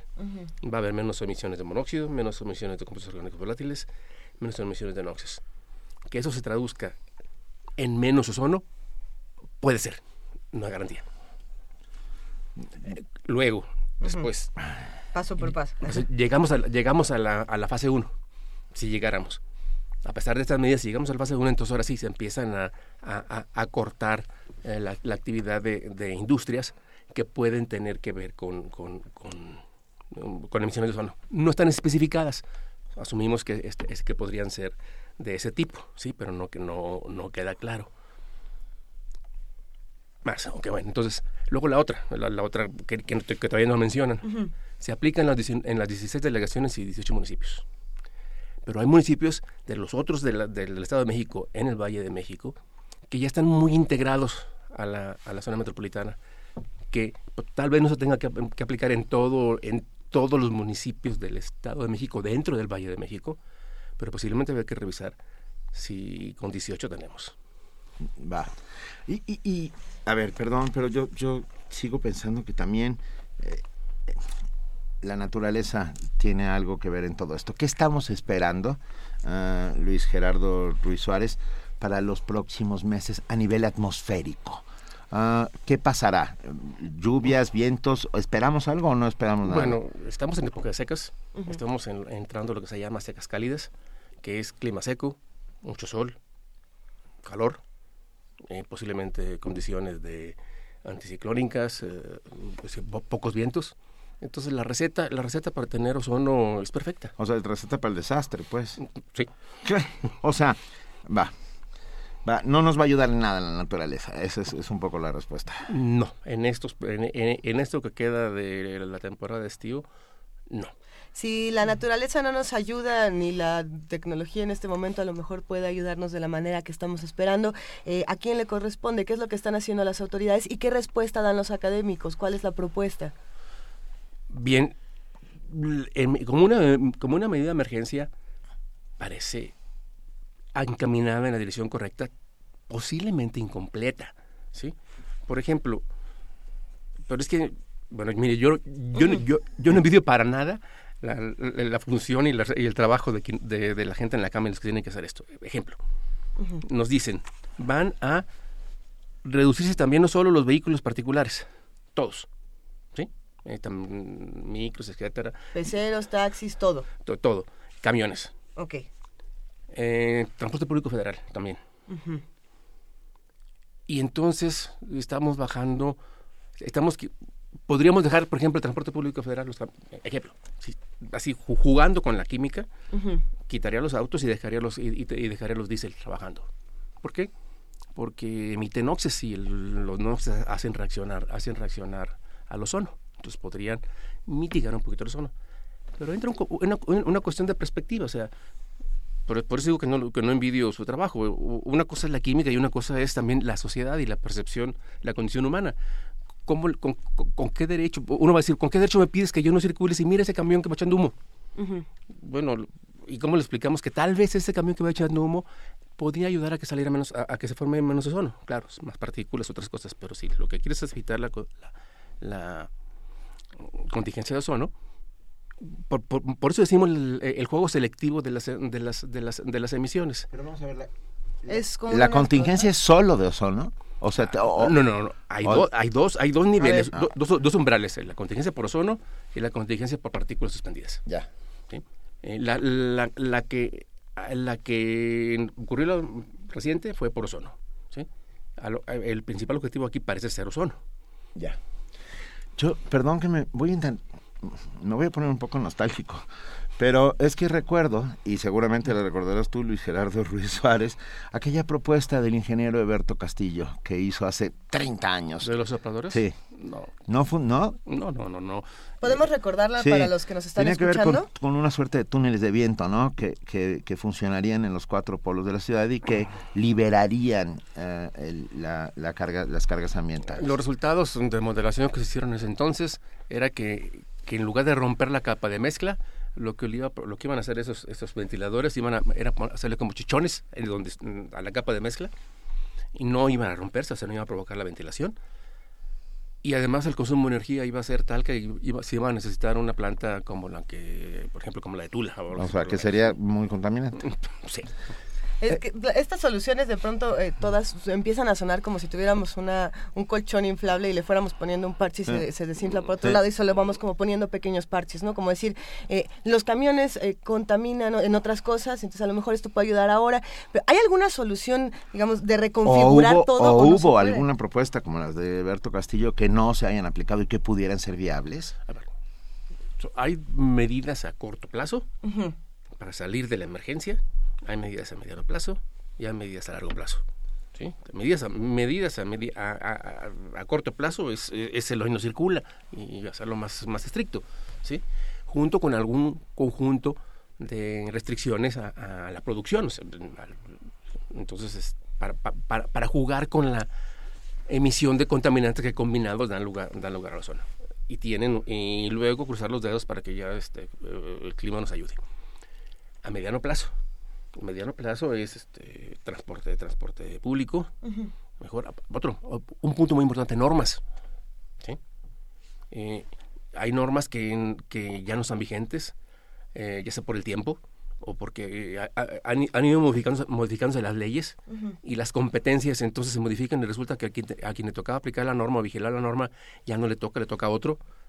Y entonces, en lugar de decir, bueno, ahora esto, esto le toca a aquel, entonces aquel hereda la responsabilidad y aquí te va la norma y tú la actualizas, pero mientras haces que se cumpla. Ah, no, aquí es, se acabó la norma, punto. Tenemos, yo, yo formo parte de un comité de normas para precisamente para, para, revisar el método, el, umbral máximo de emisiones de, de vapores en las estaciones de gasolina.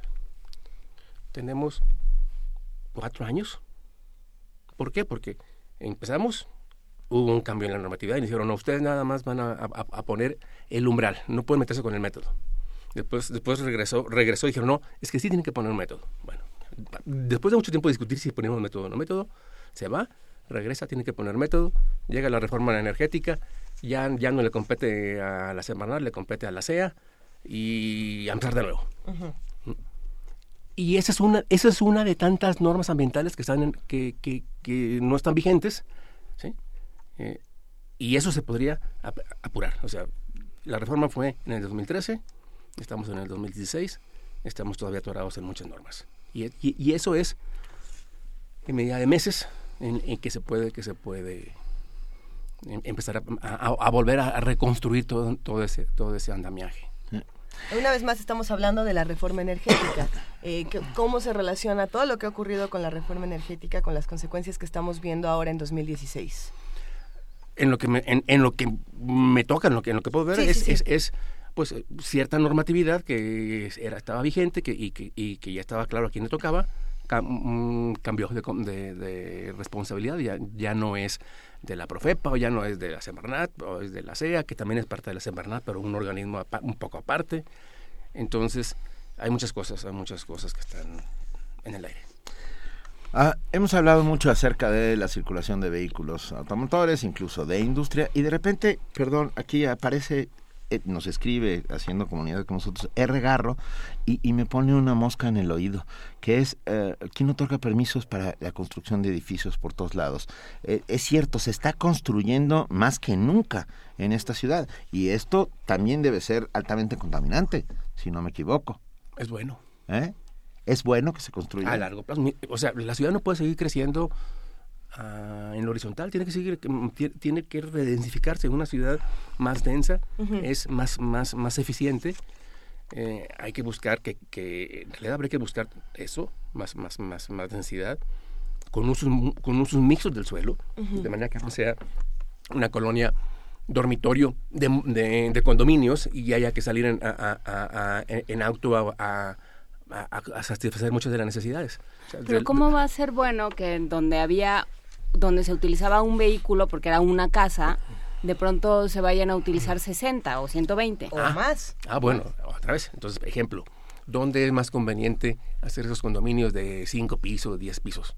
¿Conviene hacerlos cerca del metro, cerca de las líneas de Metrobús? ¿O conviene hacerlos a donde nada más puedes llegar en auto? Ah, O sea, sí, sí, eh, eh, en principio es bueno, también eh, tiene que ser con cierta selectividad. Sí, es que todo es bueno, pero no como se está haciendo, que eso es lo que es un drama, porque porque lo que estamos viendo es una falta de planeación absoluta y una un otorgamiento de permisos. Desde 1521.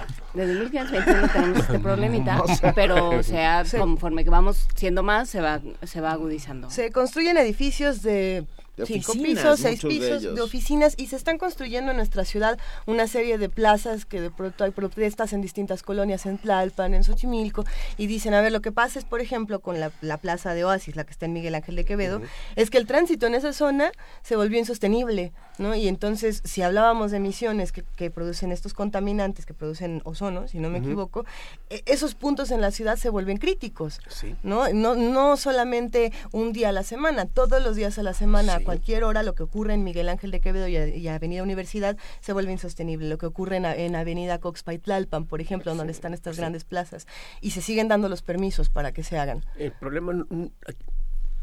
Puede, podría haber problemas de corrupción, como siempre lo hay, pero hay, problem- hay lagunas legales muy serias. Lagunas legales. Sí, o sea, por ejemplo, la manifestación de impacto ambiental. No, se, no puedes hacer nada aquí en México, en una, con- una construcción, si no tienes una manifestación de impacto ambiental. Pero te piden, ¿qué, qué significa eso? Significa, por ejemplo, para estas construcciones, ¿qué tanto polvo levantas? ¿Y qué tanto ruido va- provocas? ¿O qué tantas emisiones de, de noxes? O cosas así, lo que por el la maquinaria dice que tienes ahí. ¿Y cómo le vas a hacer para, para reducirlas? Bueno, por ejemplo, al polvo, si lo riegas con frecuencia durante el día, no se seca y no se levanta, etcétera. Hay medidas de ingeniería que pueden compensar eso. Pero tan pronto el, el- el constructor entrega la obra, su responsabilidad terminó. Bueno, puede haber con ciertas responsabilidades por las cuestiones de, de ingeniería, riesgos, los sismos, etcétera, pero la responsabilidad ambiental terminó. No hay no hay un componente en la normatividad para las manifestaciones de impacto ambiental que diga cuál es el efecto a largo plazo de lo que hiciste aquí. Eso aplicado, por ejemplo, también a los fraccionamientos que se, que se hacen allá en las periferias, lejos de la ciudad, a 10, 15 kilómetros, 20 kilómetros de aquí, y que luego se ponen a venderlos aquí como créditos de Fobiste o de Infonavit. Aparentemente ya el gobierno federal ya no está aprobando ese tipo de desarrollos, pero si alguien hiciera uno para clase media, en la que no necesitas que este, créditos ni Infonavit, etcétera, pues se pueden seguir haciendo. Y hay una manifestación de impacto ambiental, igual cuanto polvo que, que, que, que si aquí una especie vegetal o no. Pero no hay una proyección a largo plazo del efecto, del impacto ambiental de hacer un fraccionamiento y llevar a llevarse a 300, 500 mil familias a vivir bien lejos. Y luego resulta que cuando uno hace el análisis de lo que se llama la huella ecológica, eh, la, la- la- la- la parte más grande de esa huella ecológica es el transporte. ¿Sí? Y, pero aquí no hubo nada de corrupción, aquí hubo una laguna legal. ¿Y las lagunas legales no se consideran corrupción? ¿No están hechas para la corrupción? Mm, A, a- a lo mejor alguien las, la- la- las pudo haber planteado este, así, tal vez, pero muchas veces tiene que ver con, a fin de cuentas, con ignorancia, con un marco que no te permite ver más allá de cierto límite. Y dices, bueno, pues sí, yo sé, pero es que la, le- la legislación no me permite eh, regular eso. ¿Sí? Finalmente, en esta ciudad en este momento tenemos, tenemos plazas, tenemos edificios enormes, tenemos topes, tenemos un nuevo reglamento eh, vehicular que al parecer está generando eh, distintos tipos de problemas. Tenemos una, una- un nuevo no circula que va a ser temporal. Vamos Esperemos a que ponerlo- sí. vamos, esperemos que se quede como en temporal. Tenemos otro tipo de soluciones. Y lo que está ocurriendo es que la discusión, en lugar de estar, eh, en lugar de moverse hacia cómo, cómo la autoridad tendría que estar modificando estas cosas, se vuelve hacia lo individual, a cómo yo tengo que arreglar este problema que, que ellos me ponen encima. ¿Cómo, ¿Cómo cambiaríamos esta discusión para que pasáramos de lo individual a lo, a lo colectivo? Ups. Sí, bueno, hay, cuestiones individuales que sí podemos hacer cada quien. Pero, pero la igual, a manera, a manera individual, para pasar al colectivo, es la organización política, ¿no? Digo, la única forma que yo, que, que yo sé de, de que lo individual pueda convertirse en colectivo es a través de la organización, de la, de la, de la, de la gente, de la comunidad, en, en grupos de preocupados por el ambiente, ONGs, en partidos, lo que sea. Lo, peor que podemos hacer es volvernos indiferentes, ¿sí? Y, de alguna manera tenemos que actuar. ¿sí? Ya, ya está nuestro, nuestro pequeño granito de arena y la otra es la, la organización colectiva, ¿sí? De alguna forma. Vaya, cuan- cuando decimos, ok, yo puedo tratar de solucionar las cosas que me tocan, ¿no? Yo puedo hacer uso de, de la bicicleta, pero si yo vivo eh, en el norte y tengo que venir todos los días a, a Coyoacán, a lo mejor va a ser complicado, ¿no? O pu- puedo hacer cierto tipo de cosas, pero ¿cómo tendríamos que encauzar eh, desde la academia? ¿Cómo tendríamos que hacer una, una crítica, una petición? ¿Qué, qué, qué es lo que seguiría por ese lado para decir, oye, no, no vamos a poder solucionar nosotros la construcción de estos edificios? ¿O sí? ¿O, o qué hacemos? Como, Bueno, primero sobre lo, sobre lo que propuso el gobierno, hay unos elementos muy interesantes que son, por ejemplo, en toda, para toda la Cámara, no nomás para la Ciudad de México, la el fortalecer las redes de monitoreo, que estaban muy descuidadas. Y además hacer que la gente, eh, que, que esa información le llegue a la gente en tiempo real, para que sepa lo que está respirando. No hay nada peor para am, y fortalecer la complacencia ambiental que la ignorancia. O sea, tienes que saber que estás respirando para que te preocupes por ello, si no, nunca te vas a preocupar. Luego, eh, eh, la, la- la agenda ambiental debe estar en la agenda de todos los partidos políticos. Debe ser, debe, debe ser parte, parte de, de- de- de la agenda. Y nosotros debemos castigarlos y o premiarlos en el voto por los que crean en, los que crean en ello este a través en, en ese en esa acción. La otra es, la otra es la organización. La otra es, es decir bueno qué qué es lo que qué importa por ejemplo normatividad. Tenemos que exigir que se cumplan que se cumplan las normas. Eh, ejemplo, eh, se, se se requiere una, una discusión muy multidisciplinaria. Por ejemplo, yo estoy diciendo que, la- que, que- que es bueno que la ciudad crezca hacia arriba y seguramente va a haber otras personas que dicen, no, no, no, no, ya no queremos más edificios. Entonces necesitamos foros multidisciplinarios donde, se Ah. dis- donde estas cosas se discutan ¿sí? Eh, y, y se lleguen, y, y se lleguen a consensos. Y, bueno, ejemplo, una de las muchas críticas para la cuestión del, de los crecer hacia arriba, que tiene que ver con el, con, con el agua disponible. ¿sí? Y bueno, ¿cuánta agua, se está, cu- ¿cuánta agua de la que traemos de fuera se pierde en las tuberías, eh, en las tuberías de, la, de la ciudad? Sí. A lo mejor con ¿Cuánta reparar... se contamina también? Sí, ves, pero con, con reparar esas tuberías son ya muy viejas, algunas que tienen ya, ya, ya pasaron su tiempo, su, su tiempo en realidad de vida, podríamos estar recuperando suficiente agua como para poder surtir a varios, a varios de esos edificios por colonia. Pues son ideas, pero eso se tiene que discutir con los especialistas, ¿sí? Entonces, pero entonces ahora sí que vengan los de Instituto de Ingeniería, los, los, los de hidráulica y los urbanistas, etcétera, y juntarnos y juntarnos a discutir. Una de las cosas que comentamos nosotros en, la- en- en- el boletín fue la necesidad de que sean no solo multidisciplinarios, también multisectoriales. Nosotros participamos, conocemos muy bien al, al- al- al personal, de la, por ejemplo, de la SEDEMA. eh, llevamos años encontrándonos en diferentes foros. Y, y vamos y, y dialogamos con los especialistas de la SEDEMA en calidad del aire. Nunca, nunca ha habido uno de CETRAVI, ahora se llama CEMUVI, y nunca ha habido uno de la Secretaría de Desarrollo, y nunca ha habido, habi- habi- ha habido representantes de, de la, de la- de economía, etcétera, que son los que toman las decisiones que luego se reflejan en el ambiente. ¿sí? Entonces, la- se debe de ampliar la discusión, ¿sí? Eh, no nada más entre los especialistas del ambiente, sino de otras disciplinas, y no solamente los, los académicos, sino los, las contrapartes en el sector público.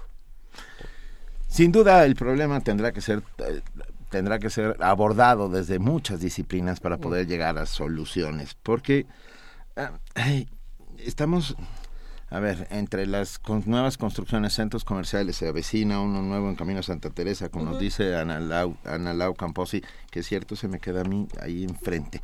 Pero, ah, ¿qué, qué, como si la única opción de movilidad fueran los automóviles y ese fuera nuestro problema más grave. Ah, con un transporte público eficiente, ah, bueno, etcétera, este el problema no existiría. Posiblemente existiría, posi- seguramente sería menos. Eh, o sea, entre más transporte público mm, que tengamos eficiente, menos problemas. O sea, que, se, que si se conecta la línea 12 con, la- también es- eso va a contribuir algo. Que si por acá se construye otra línea, va a contribuir algo. Se trata, se trata de, de, de, de, de- sí, de ofrecer, ofrecer un mejor servicio bien planeado, pero además, sobre todo, impulsar un desarrollo urbano que, que no haga necesario, no haga indispensable el uso del auto. Ese es un problema, ese es un problema muy serio. Si te vas a vivir muy lejos de aquí, estás condenado a tener autos. Pues, tal vez te estés condenado a tener dos autos. ¿sí? Y si además eh, no ganas mucho, vas a estar condenado a comprarte una, una carcacha. ¿sí? ¿Por qué? Porque es imposible ofrecer buen servicio público, mm, eficiente, eh, masivo, a una baja densidad de población. Si, no, no, no se sostiene el servicio. ¿Sí? Entonces es necesario que el, es decir, e- e- el metro no puede ir siguiendo a la, a, A la mancha a la marcha urbana, sí, y definitivamente. Ni Tampoco el metrobús puede ir siguiendo a la mancha urbana. Se trata de una repensar la ciudad. ¿sí? Y, y, y, y- y Porque entonces... en la ciudad está todo. Eh, Podríamos decir es que la mancha está creciendo sin control, pero en, la, en dentro de la ciudad están tanto, tantos espacios necesarios que la gente no podría, de pronto dicen, bueno, yo me quiero ir a trabajar a otro lado, pero no puedo porque todos los trabajos están aquí, ¿no? O todas las instituciones a las que tengo que acudir están aquí, o todo está de pronto hecho bolas en, en la ciudad, ¿o no? Sí, eh, sí. Ahora, eh, pero ya no, a fin de cuentas no es como, como el centralismo que había allá con los 60 ¿sí? Sí, no. Eh, ha cambiado mucho, hay muchas capacidades, muchos, muchos, muchos este, servicios en otros lados. Estaba, estaba pensando, por ejemplo, las- los procesos de descentralización surgidos a partir del terremoto de 85, que funcionaron en, en- de alguna otra medida, o sea, muchas empresas públicas importantes salieron de... Yo creo que habría... A ver, ¿qué hace la Secretaría de Marina en la Ciudad de México? Yo, yo creo que nadie lo entiende. Yo tampoco. O sea, yo, bueno, na- nadie lo entiende y yo nunca he visto prácticas navales en el, en el lago de Chapultepec.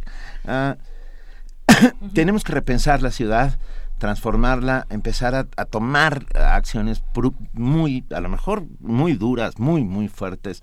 Ah, por ejemplo, el de cero crecimiento en, en, en la- en- por lo menos en, la- en los primeros cuadros del centro de la ciudad. O sea, no sé, empezar cuáles son, es que ya cuáles son los primeros cuadros. No, yo creo o sea, que hasta la- de- sí, desde el centro hasta, hasta Tlatelolco, Fuera del aire platicábamos eh, cuando terminó Sí. la, la entrevista anterior con Luis Mochan que realmente son, o sea, realmente hay que empezar como a, a pensar lo impensable, ¿no? O sea, eso es lo que nos tenemos que plantear hoy como ciudadanos. Pensar lo impensable para todo, para, para el gobierno que tenemos, para las prácticas de corrupción, para todo. Tenemos que empezar a pensar lo, lo- lo imposible y a, y a- y a ver qué sería posible, qué sería viable, qué sería lo, lo mínimo que podemos hacer, ¿no? Pero, pero claramente lo que estamos haciendo está mal. Lo que hemos estado haciendo desde, pues, Benito decía 1521, yo a lo mejor diría el siglo XIX, pero bueno, todo esto ha estado mal. Entonces, bueno, ¿qué vamos a hacer? ¿No? Pensar lo impensable. Y pedir. Y pedir lo imposible. Y pedir. Pensar lo impensable y pedir lo imposible son dos sistemas que los ciudadanos pueden eh, utilizar para transformar el estado de las cosas, haciendo sin duda comunidad. Ah, muchísimas gracias, muchísimas gracias por estar con nosotros, Gerardo Ruiz Suárez. Nos hablabas de un boletín, ese está a la vista del público. ¿Se puede- Información que podamos Sí. consultar. Pues, pues básicamente el, el que ustedes acaban de mencionar un momento, el que publicamos el... Así es. Sí, ese. Vamos, vamos a compartir más información en redes sociales. Te agradecemos muchísimo por estar esta mañana con nosotros y vuelve pronto porque se quedan muchísimas cosas pendientes. Ok, bueno, bueno, muchas gracias por la invitación. Mil Nada, un abrazo, gracias. muchísimas gracias. Nos Es- despedimos con música. Hay mucho que ahora. hablar, hay mucho que seguir hablando, este, sin Sí. duda hay mucho que seguir hablando. Música para la ciudad que a pesar de todo amamos. Amor de mis amores con Omar Portuondo.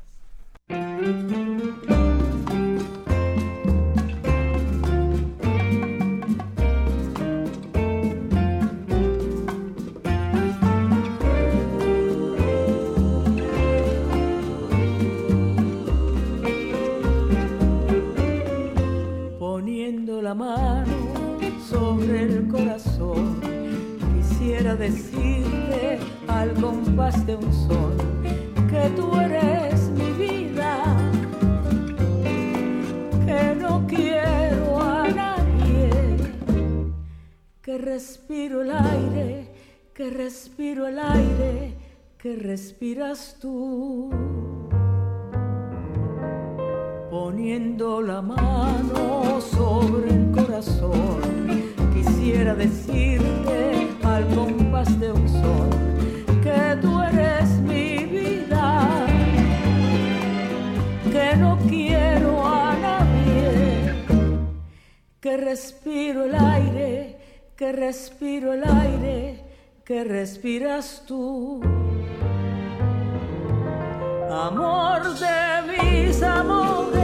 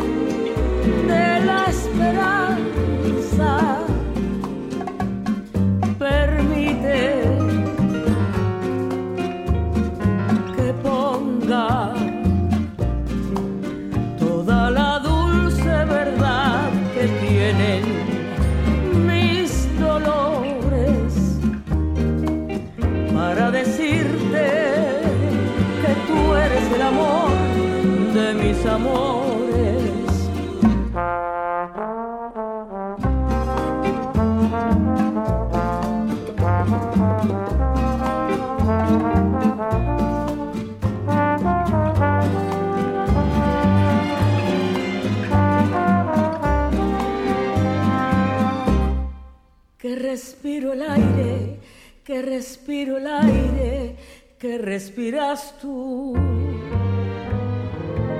Amor de mis amores,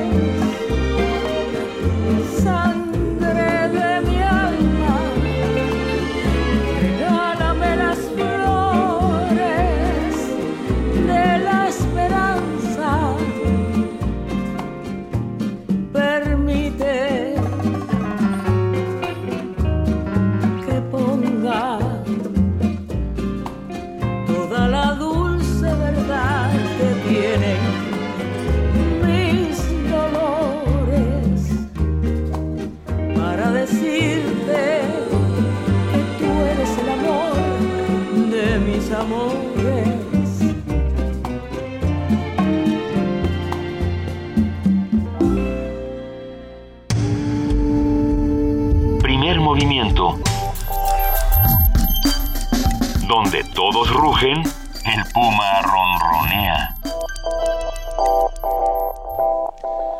8 de la mañana con 50 minutos y ya tenemos en la línea a nuestro querido amigo Javier Martínez, director general de la de publicaciones y fomento editorial de la UNAM. Javier, bienvenido. Hola, querido Benito, Luisa, Juan Inés, un abrazo de encontrarlos esta mañana. Querido Javier, buenos días. Buenos días, pues hoy les voy a hablar del Premio Internacional Carlos Fuentes a la creación literaria en el idioma español 2016, que convoca la Universidad Nacional y la Secretaría de Cultura de la UNAM. Cuéntanos, por favor. Pues mira, eh, este, este premio se instituyó en 2012 a, a raíz de la muerte de Carlos Fuentes y es para reconocer a este autor que es una de las plumas más importantes, más notables de- del habla hispana y cuya obra seguimos leyendo desde entonces y todos los que estamos apasionados por la literatura mexicana. Bien, pues eh, Carlos Fuentes es uno de los autores mexicanos más reconocidos del siglo XX. Con su obra, eh, novelas, ensayo, guiones y otros trabajos, supo transmitir a nivel mundial las fascinantes y complejas realidades de la vida de México, sin descuidar tampoco la ficción que se filtra en su obra día a día. Es por ello que la UNAM y la Secretaría de Cultura honran su memoria con el Premio Internacional Carlos Fuentes a la creación literaria en idioma español.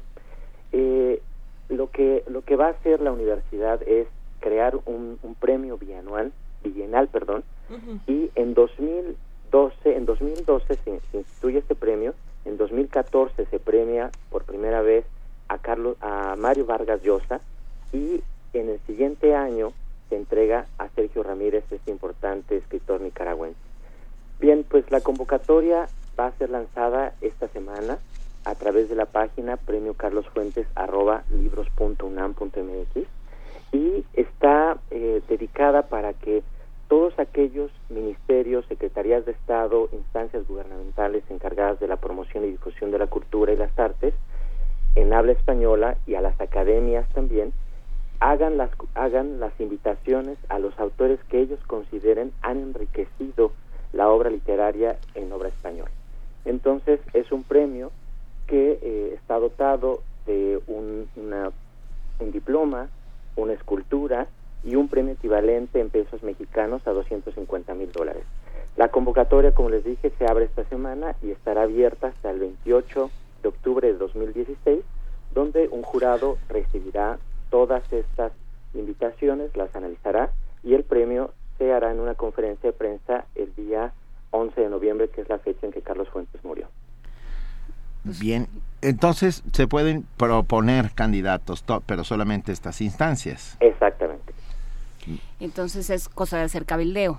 Exactamente. Bueno, pues la, convocatoria la vamos a, subir a la página y eh, cualquier situación que, que, nos quede clara, bueno, pues la, la, la, decidirá este, este comité y pues queda abierta ya para que estos ministerios de cultura, secretarias de cultura, embajadas eh, formulen sus candidaturas. ¿Podemos repetir la página, por favor, querido Javier? ¿Podemos hacer un llamado a la Secretaría de Cultura para que se acuerden de nosotros? Exactamente. es premio Carlos Fuentes arroba libros.unam.mx. Muy bien. Bueno. ¿Y podemos proponer, tú tendrías un candidato? Pues yo creo que la universidad tendría muchos candidatos, sí, para proponer y bueno, pues está abierta la, la, invitación. Ustedes pueden también sugerirnos algunos algunos nombres, pero evidentemente tienen que ser instancias dedicadas a la cultura y a la promoción de la literatura. No, nos está dando un correo, ¿verdad? No una página. Es una página, es, una página. ¿Es una página? Sí. Es que la arroba nos sorprendió. W, a ver, www. Premio Carlos Fuentes, arroba libros.unam.mx. Sí, sí, sí, sí, ya, ya nos estamos metiendo aquí en este momento. ¿Qué, qué hay nuevo, Javier? Pues mira, Benito, pues, en esta misma semana nos vamos a, la Feria de Londres, a la Feria de Venta de Derechos. God Save the Queen. Exacto. esta feria arranca eh, la, próxima semana, el día martes, y entonces pues nosotros ya tenemos preparado nuestro catálogo de venta de derechos para participar en esta ocasión. Eh, me parece que es muy importante que los libros de nuestra universidad también participen en estos eventos donde tenemos un catálogo que ha ido creciendo. Afortunadamente, las instancias editoras de la UNAM han ido también regularizando eh, pues toda su producción editorial para que pueda ser vendida y pueda ser traducida a otros idiomas. Eh, recuerden que ya en estas experiencias hemos tenido, por ejemplo, la, la, venta de los derechos de visión de los vencidos al chino y estamos negociando en este momento la venta de los derechos de una obra de cultura popular que es la lucha libre. Entonces vamos a ver cómo, cómo nos va en esta ocasión. Venga, volverás y nos lo contarás, ¿no? Claro que sí, a la vuelta estaré con ustedes para comentar cómo, nos fue en Londres. De acuerdo. Y, qué otras cosas también encontramos, porque también estamos yendo a comprar derechos eh, para traducir obras que nos parece que son pertinentes y que tienen que estar pues eh, en, el catálogo, en la oferta eh, de novedades editoriales de nuestra comunidad universitaria. Muy bien, Javier Martínez, director general de Publicaciones y Fomento Editorial de la UNAM. Te mandamos un fuerte abrazo, buen viaje y tráenos algo bueno. no traemos buenas noticias. Vamos a la vuelta. ¿Eh? Véndenos algo, vende algo, vende algo. Abrazo. Gracias, Javier. Primer movimiento. Donde la raza habla.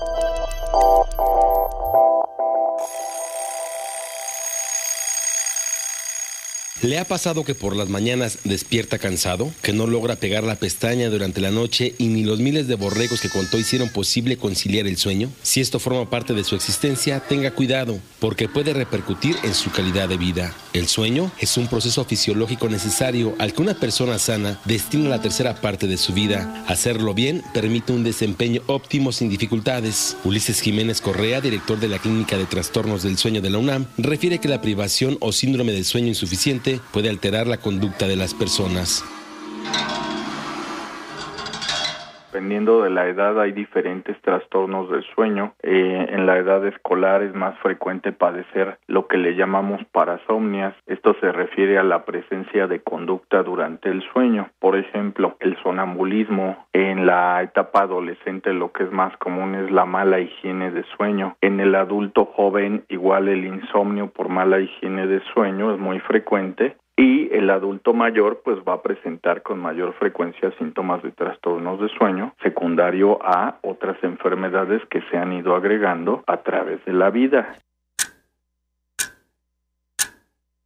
El 45% de la población mexicana ha enfrentado problemas de sueño en algún momento de la vida, mientras que el 10% sufre insomnio crónico. Si una persona duerme 6, 7, 8, 9 horas por noche, si esa persona no tiene dificultad para levantarse, si puede atender bien sus actividades de la vida diaria, sobre todo en la mañana, independientemente del tiempo de sueño, podríamos hablar de que tiene una buena calidad en el dormir. Quien no duerme tiene mayor riesgo de sufrir accidentes.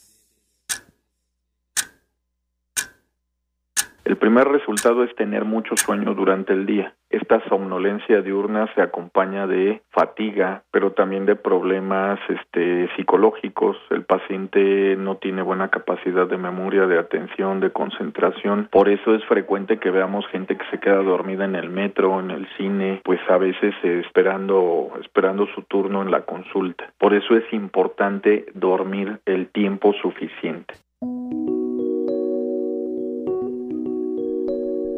En este terreno, México registra un alto índice de automedicación, lo que pone en riesgo la salud porque esa conducta genera dependencia de fármacos. Para Radio UNAM, Abraham Menchaca.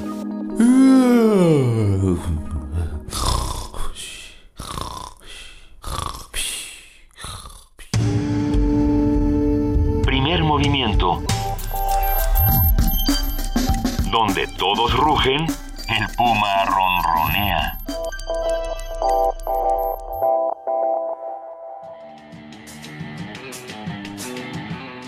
La clave del éxito está en insistir.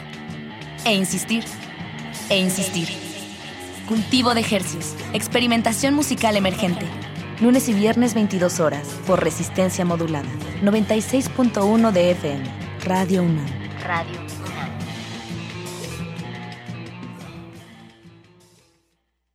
Habla Andrés Manuel López Obrador, presidente nacional de Morena. Que no te vuelvan a engañar, los dos pertenecen a la misma mafia. La única diferencia es que unos son rateros y los otros son ladrones. Pero si hay de otra, Morena es honestidad. Tenemos tres principios que nos guían. No mentir, no robar y no traicionar al pueblo. Y recuerda, es mejor tener trabajo y bien pagado que recibir por el voto una lanita o una raquítica despensa, frijol con gorgojo. No vendas tu libertad. Morena es la esperanza de México.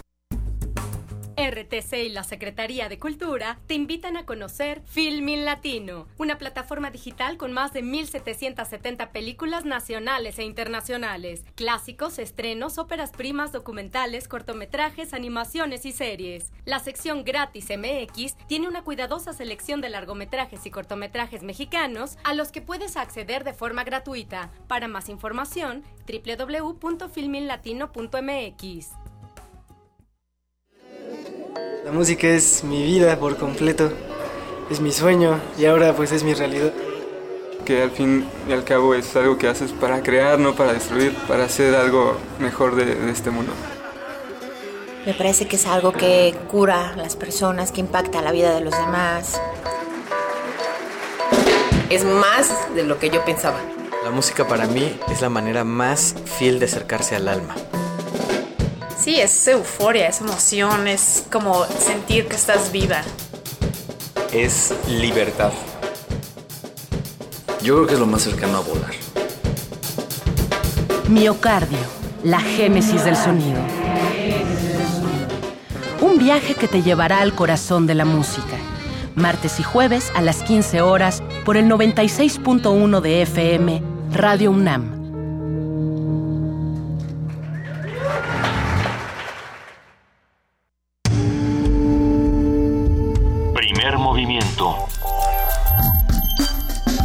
Azul y oro.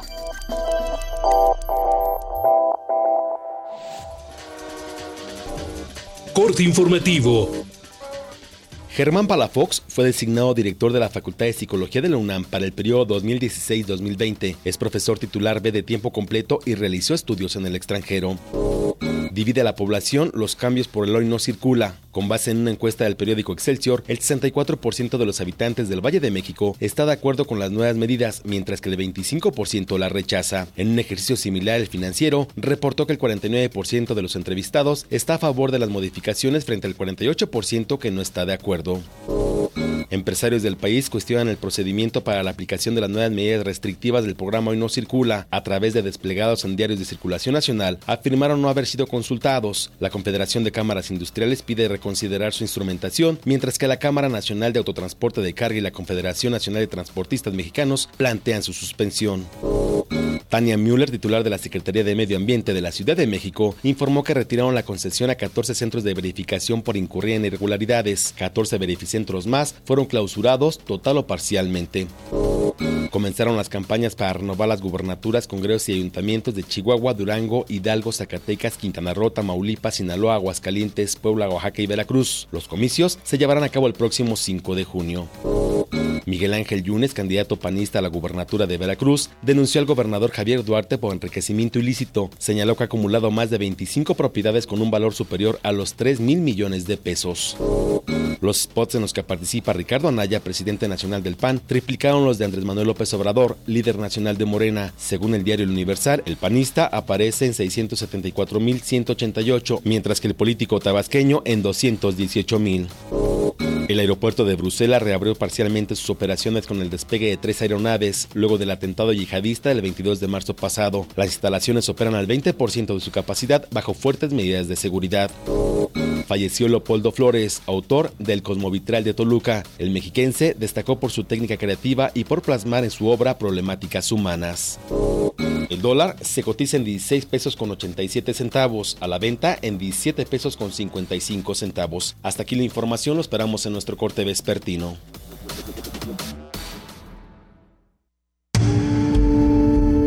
Primer movimiento.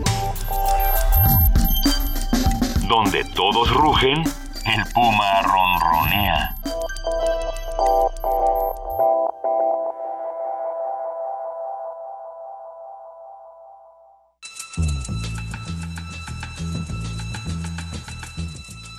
Es hora de poesía necesaria.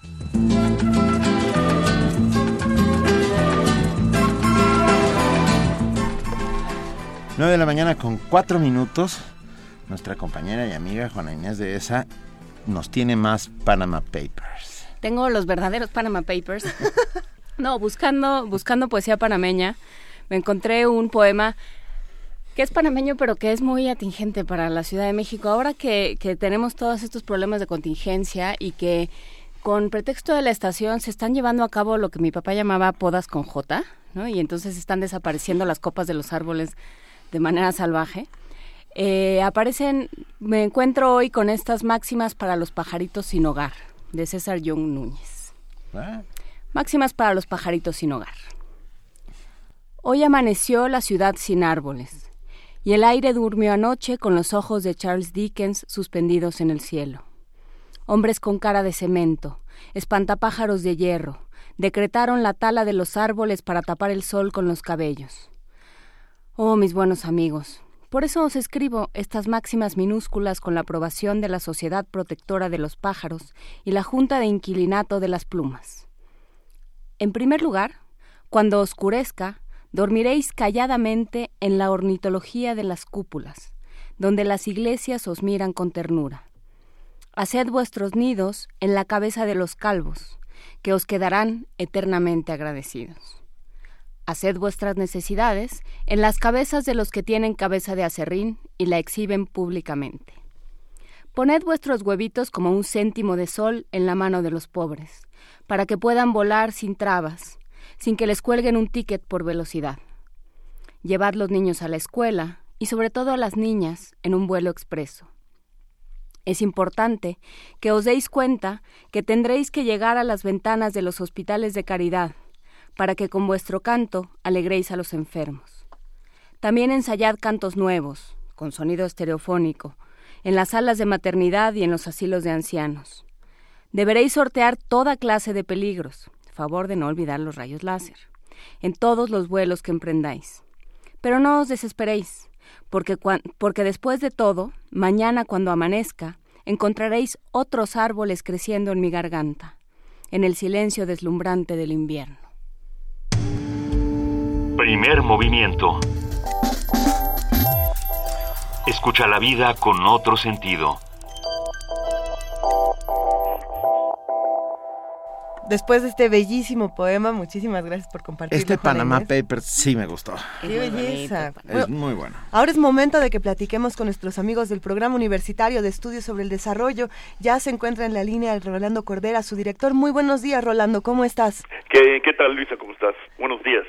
Pues estam- estamos contentos de platicar contigo esta Buenos mañana, días, Juana Rolando. Inés y a Benito. Aquí, aquí están todos saludándote. Sí. Y vamos a hablar esta mañana sobre información, conocimiento y política. Así es, eh, eh, en estos días, hace unos cuantos días, eh, fue dado a conocer el, el avance de eh, del panorama social de América Latina eh, eh, con cifras al año de 2014. Esta es una investigación, un recuento que ha, venido haciendo la Comisión Económica para América Latina desde hace 25 años. No se trata de entonces de una ocurrencia o de una nota para nadie, es una información periódica que ha buscado sistematizarse y convertirse en una referencia para los gobiernos, los estudiosos, los partidos políticos eh, dentro de la región. Y ha hecho un esfuerzo realmente denodado, porque es algo muy difícil de hacer, por producir cifras y tendencias que permitan comparar lo que ocurre en los diferentes países del subcontinente.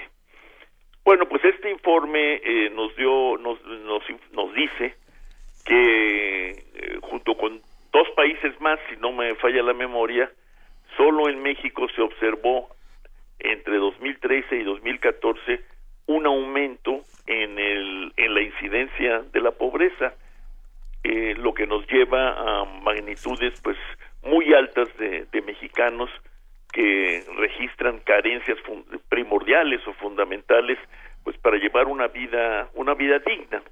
Esto ya nos lo había advertido desde el año pasado la- el Consejo Nacional de Evaluación de la Política de Desarrollo Social que es un organismo establecido por la Ley de Desarrollo Social ya desde hace años y que tiene la obligación de informarnos sobre el estado, la dinámica, la evolución y la composición de la pobreza en México. Bueno, todas estas informaciones se han considerado importantes para ir eh, construyendo una política eh, eficaz, es decir, que logre los objetivos que se proponen y que al mismo tiempo pues salga al paso de las tentaciones por distorsionar las políticas por razones políticas o incluso, peor aún, eh, de beneficio personal. Eh, yo creo que México es un, casi diría yo que es un ejemplo, no solo en la región, sino en el mundo, eh, en cuanto a su la capacidad que se ha generado en México para estudiar la realidad y documentarlo. Es, es el caso del Coneval y desde mucho antes el caso del INEGI. Sí. Bueno, ese conocimiento es muy útil y me parece que es preocupante que desde el gobierno se trate de subestimar, minimizar o incluso poner en duda la validez de las informaciones producidas eh, por la CEPAL en un caso o por el Coneval en otro. ¿Lo dices por esta, por esta ocurrencia que tuvieron de decir que no sirve la cruzada contra el hambre? Bueno, este, eh, eh, no, no, nadie ha dicho que no sirve la cruzada contra el hambre. Bueno, Lo que no se está ha dicho cumpliendo. tanto desde Coneval como desde la academia, en, noso- en nuestro, en el caso del, del programa de estudios del desarrollo, hay unas investigadores que han, investigadoras que han hecho un trabajo de fondo para evaluar los alcances de la cruzada contra el hambre. Lo que ha habido es un- una crítica a su diseño Claro. de origen por la- el apresuramiento con que se hizo y por otro lado una crítica también respecto a los efectivos alcances de la cruzada y sugerencias para mejorarlo. Para eso sirve la información precisamente y, y, y, la, y la intención de utilizar de una manera científica esta información para que las sociedades y los gobiernos puedan corregir a tiempo, partiendo de algo que me parece muy elemental e indispensable, de que todos somos falibles, ¿no? De que los gobiernos y las personas fallamos, cometemos errores y somos proclives a errar.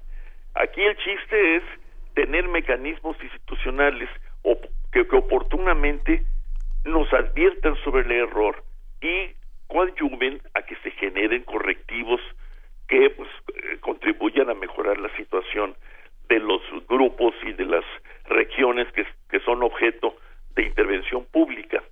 Entonces yo creo que esa información hay que valorarla, hay que hay que cuidarla, hay que proteger la institucionalidad de los organismos y no incurrir en ligerezas como la de la que incurrió el gobierno, en particular el secretario de Desarrollo Social, diciendo que así como esos datos de la CEPAL podían ser interesantes, había otros como los del Banco Mundial que decían que la pobreza de, de México era incluso la mitad del promedio de América de América Latina. Eh, no sé si trató de hacer un chiste el secretario, pero pues no fue un buen chiste. ¿no? Yo creo que más bien lo que está en cuestión aquí es que garanticemos la institucionalidad, la neutralidad, digamos, de estos organismos de estudio y producción de información, y en el caso mexicano estoy pensando en INEGI y en Coneval sobre todo, y que por otro lado sus resultados, sus hallazgos sean efectivamente utilizados por los organismos responsables de las políticas llamadas públicas, ¿no? Que a veces son lo menos público que hay, pero en fin, ¿no? Sí, y no... Entonces era la preocupación que quería transmitirles hoy. Cuidado con el, eh, eh, manejar la información de manera frívola, cuidado con someterla a criterios políticos inmediatistas, parciales o de corto plazo, y asumir que es indispensable que una sociedad tan grande, tan descentralizada, tan abierta al mundo como ya es la de México, eh, descuide un componente fundamental para orientarse en el tráfago, ¿no? En, en el mundo ese tan oscilante y tan incierto en que se ha convertido el mundo globalizado de hoy. Esa era mi preocupación. Y yo eh, no solo me quedaría en los en los organismos independientes, sino iría también a, la, a lo que nos toca a las universidades, Rolando. Hemos estado platicando toda la mañana con investigadores de la UNAM sobre el hoy no circula, la mejor manera de, de salvarle la vida a esta ciudad y con la ciudad a todos nosotros. Y es eso, o sea, desde el cubículo, ahora vamos a platicar del trabajo de los historiadores también, ¿no? Pero desde el cubículo, desde estas instancias que son públicas, que, que las, eh, las mantiene todo, todo el país, pensar, bueno, cómo, cómo articulamos el diálogo entre, entre el gobierno y las, las instancias públicas, ¿no? Las Ah, universidades y el claro lugar donde que se sí, crea. tienes toda la razón. Nosotros incluso estamos preparando una una convocatoria a colegas de diferentes centros de estudio e incluso a, a colegas de, de, de- del, del INEGI y del Coneval para tener una serie de encuentros que nos permitan examinar con cuidado y rigor eh, pues toda esta discusión que se está dando de una manera muy ligera debido a la ligereza con que ha reaccionado el gobierno ante una información que muchos consideramos es una información sólida y rigurosa. Y además, que bueno que me lo dices, eh, lo haré antes del próximo lunes, les voy a enviar a ustedes eh, una, una lista de las investigaciones más recientes hechas por algunos colegas del Programa Universitario de Estudios del Desarrollo respecto precisamente de la cuestión de que estamos hablando.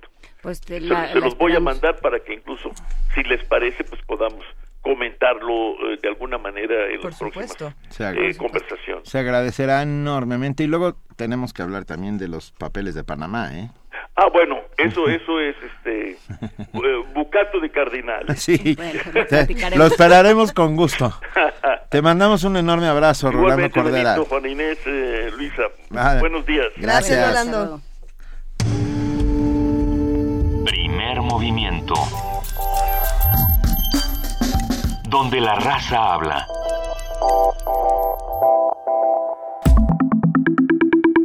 La mesa del día.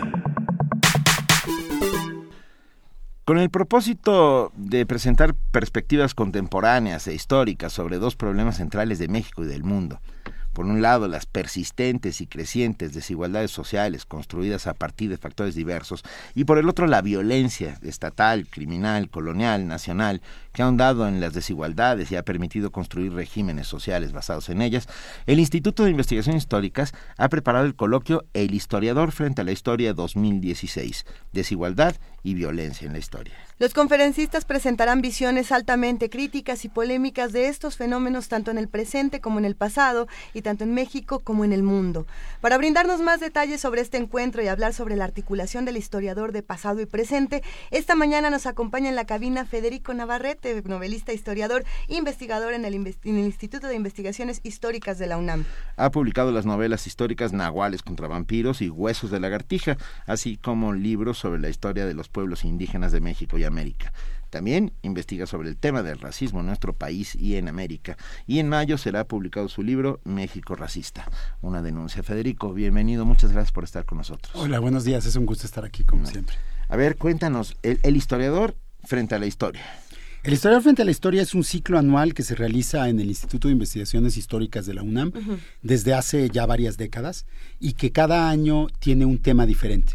Ha habido el tiempo en la historia, una, hubo recientemente un ciclo sobre historia del siglo XX, problemas de historia social y económica del siglo XX. Ha habido temas muy variados y este año hemos decidido abordar estos asuntos que son claves en el pensamiento histórico y en la realidad histórica y que a veces las historias nacionales que tienden a ser, que habla, hablar más bien de reconciliación y de unidad, ignoran, que son el tema de la desigualdad, por un lado, de uh -huh. las diferencias socioeconómicas, raciales y culturales que existen en nuestro país y en todo el mundo, y por el otro lado de la violencia. Creemos también, y nos, nos animó para tomar esta decisión de organizar esta, este ciclo, que la desigualdad y la violencia son de los problemas más graves de México y del mundo en el mundo contemporáneo. Entonces, este es un ciclo cuya, que, que aspira a incidir directamente en el debate contemporáneo, en la reflexión sobre la terrible realidad contemporánea de la desigualdad y la violencia en México y en el mundo. ¿Cómo, cómo funciona la desigualdad y la violencia? ¿Qué son, catalizadores o síntomas? Pues yo creo que la, la verdad son parte de lo mismo. De, desde al menos, desde, bueno, desde que hay historia, ha habido grupos que dominan a otros y que justamente establecen desigualdades y la manera de establecer esa igualdad generalmente es por medios violentos. Luego se encuentran arreglos un poco más pacíficos y duraderos que, que mantienen las desigualdades, pero no hay desigualdad que no se establezca originariamente por medio de algún acto de violencia, un acto de dominación, un acto de despojo, una conquista, un quitarle la tierra a alguien y eso es algo que sucedió hace 5.000 años, que sucedió hace 500 años cuando llegaron los españoles a América y luego cuando se expandieron los europeos por todo el mundo, que sucedió en el siglo XIX y que no ha dejado de suceder en el siglo XXI. Frente a nosotros todavía hay estos actos de violencia, de despojo y que generan cada vez peores desigualdades, tanto en nuestro país como a nivel mundial. Yo me quedé pensando en algunos historiadores que a fuerza necesitan perspectiva, que se rehusan a hablar del presente o que se rehusan a hablar de lo inmediato porque sienten que, que, que no, que necesitan ese tiempo uh, de investigación, análisis suficiente. Uh, ¿tú, ¿Tú de cuáles eres? Yo la verdad este, soy, yo creo que como todos comparto, la, como todos mis colegas comparto la, la preocupación por ser rigurosos, por ser, eh, por, por, saber de lo que hablamos, ¿no? por investigar antes de hablar, pero yo creo que durante muchos años la, la, la historia persiguió una objetividad, un distanciarse de los hechos, que, que, partía de la idea, aparte que es una idea que también está en crisis ahora, de que el pasado ya había pasado, de que el pasado era algo lejano, que podíamos estudiar de alguna manera desinteresada, sin pasiones. Pero justamente en este siglo XXI en el que vivimos ahora, una de las cosas que ha sucedido es que el pasado ya no pasa. Que, por ejemplo, por, por dar un ejemplo, eh, desde, mil, desde 1992, que fueron los, el quinto centenario de la conquista, de la llegada de los españoles, de los europeos a América y el famoso quinto centenario, los indígenas, eh, los pueblos indígenas de México y de toda América han hecho una verdadera campaña política, cultural, histórica, para demostrar que ese pasado, que lo que sucede hace 500 años, sigue sucediendo hoy. Claro. Y que ese no es un pasado muerto, que esa herencia de despojo, de desigualdad, de persecución, de intolerancia que han tenido que padecer, es su realidad en el presente. El Ejército Zapatista de Liberación Nacional es solo un ejemplo, pero es un movimiento continental. Ese pasado no podemos hablar desinteresadamente de 1492, no podemos ser objetivos para hablar de la conquista de México cuando sus consecuencias las estamos viviendo en el presente. Y lo mismo vale para las guerras sucias de América del Sur y de nuestro país de los años 70. ¿no? Hay grupos muy importantes de la sociedad que se niegan a dejar que ese pasado pase. Lo mismo vale para los jóvenes de Ayotzinapa, que es un pasado más reciente, pero es un pasado que por más que el gobierno no deja de quererlo cerrar así y de atarlo y de convertirlo ya en una cosa, en una verdad histórica precisamente. Es muy interesante que el debate se haya dado en esos términos. ¿no? La idea de verdad histórica es, esta discusión se acabó, el problema está resuelto y claramente el problema no está resuelto y ese pasado no pasa. Entonces justamente en este presente que siempre tiene estos pasados, pues los historiadores tenemos que involucrarnos, somos parte del presente. ¿Cuál es entonces la apuesta? ¿Es la, la apuesta es al olvido o a la invisibilidad? ¿O a las dos? Yo creo que la apuesta de, de los que se benefician de la desigualdad y la violencia es a, las dos cosas, a que olvidemos los actos de violencia que les dieron sus privilegios y a que hacer que aquellos que son víctimas de, la desigualdad se vuelvan invisibles. Y creo que cualquier pensamiento histórico crítico y comprometido debe apostar por la memoria y por la visibilidad. A finales de los noventas, Federico eh, Francis Fukuyama preconizó el fin de la historia, ¿no? Y con bombo y platillo se hablaba del fin de la historia. Pero yo tengo la sensación, y por favor, lo que quiero es tu opinión, de que Fukuyama no contaba con eh, los pueblos indígenas pues justamente el, o sea, en, ese, en esos años de principios de los 90, en que parecía que de alguna manera el capitalismo liberal había triunfado, había ganado la Guerra Fría y se va a imponer en todo el planeta, fue justamente la insurrección del, Ejército Zapatista en Chiapas, el primero de enero de 94, que fue como un nuevo amanecer en muchos sentidos, ¿no? Fue el, el recordarle al mundo que había, no solo en México, sino en todo el planeta, había los grupos, pueblos indígenas, porque pueblos indígenas no solo hay en América, hay también en China, en Asia, en, este, Europa misma, en, este, en, todo, en todo el mundo, que habían sido que eran justamente habían sido olvidados y hechos invisibles y que no querían seguir siendo olvidados y hechos invisibles y que había desigualdades y que había conflictos que no habían desaparecido por arte de magia con la caída del muro de Berlín, ¿no? Entonces, claramente fue una reinauguración, por así decirlo, de la historia, una historia que no es la misma de la del siglo XX porque está nuestra, nuestra forma de vivir en el tiempo es muy distinta.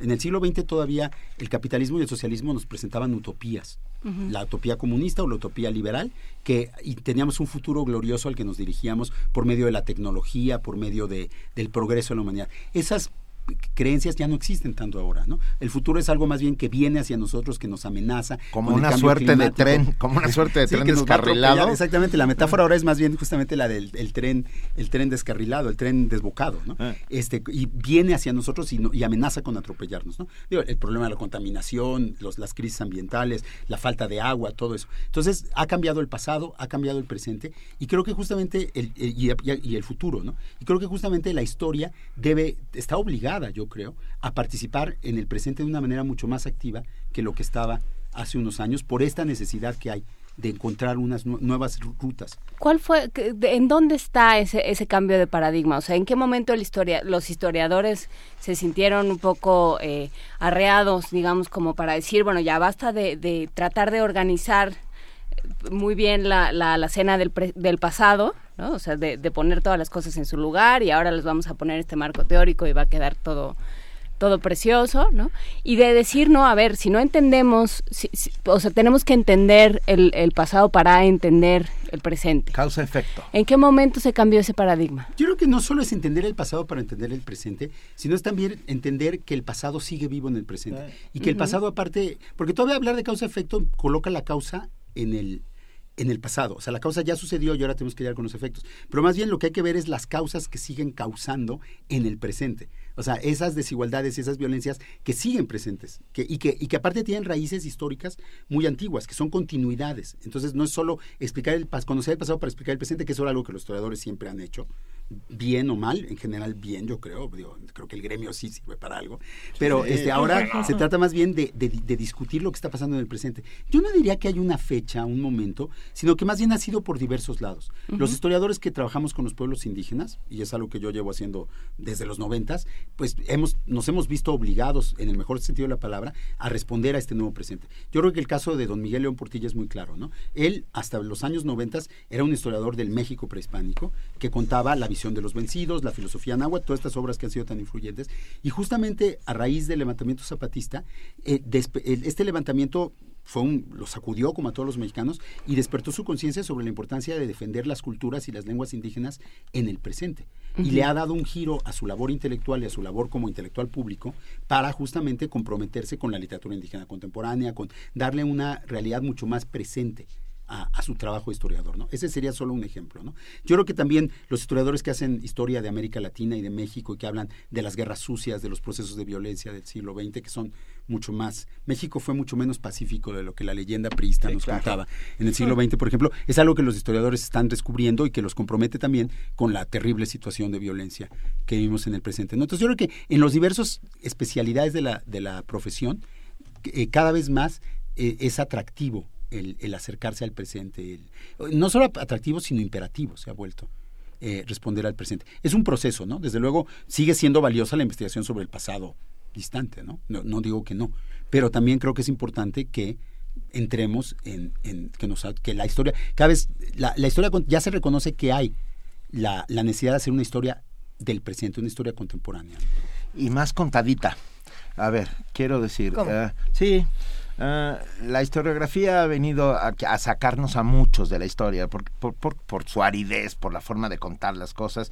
Eh, y la literatura aporta a, los sucesos históricos.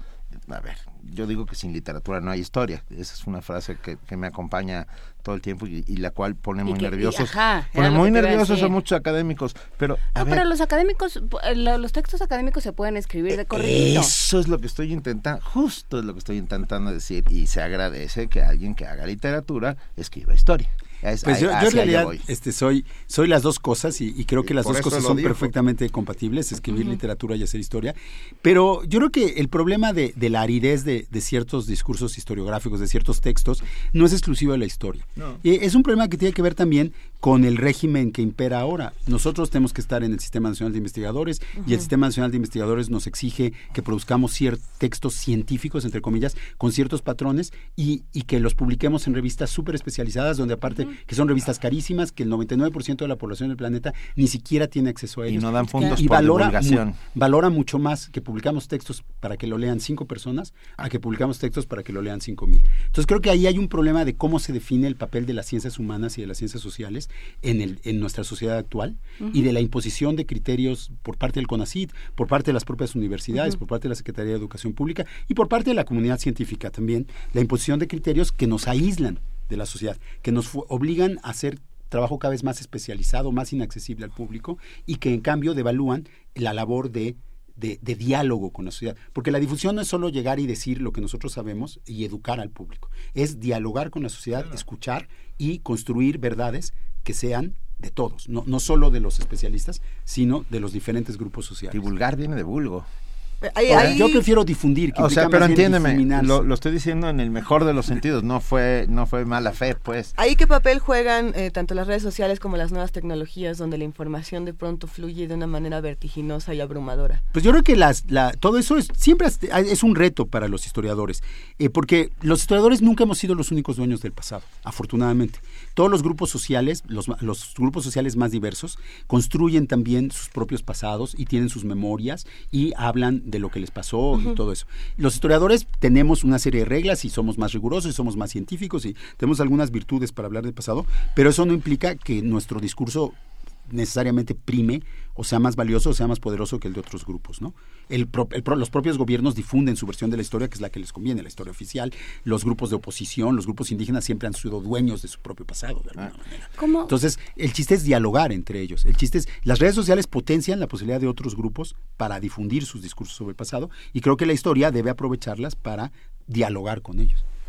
¿Y cómo se hace este, este diálogo? Digamos, sí, redes sociales, pero ¿desde dónde?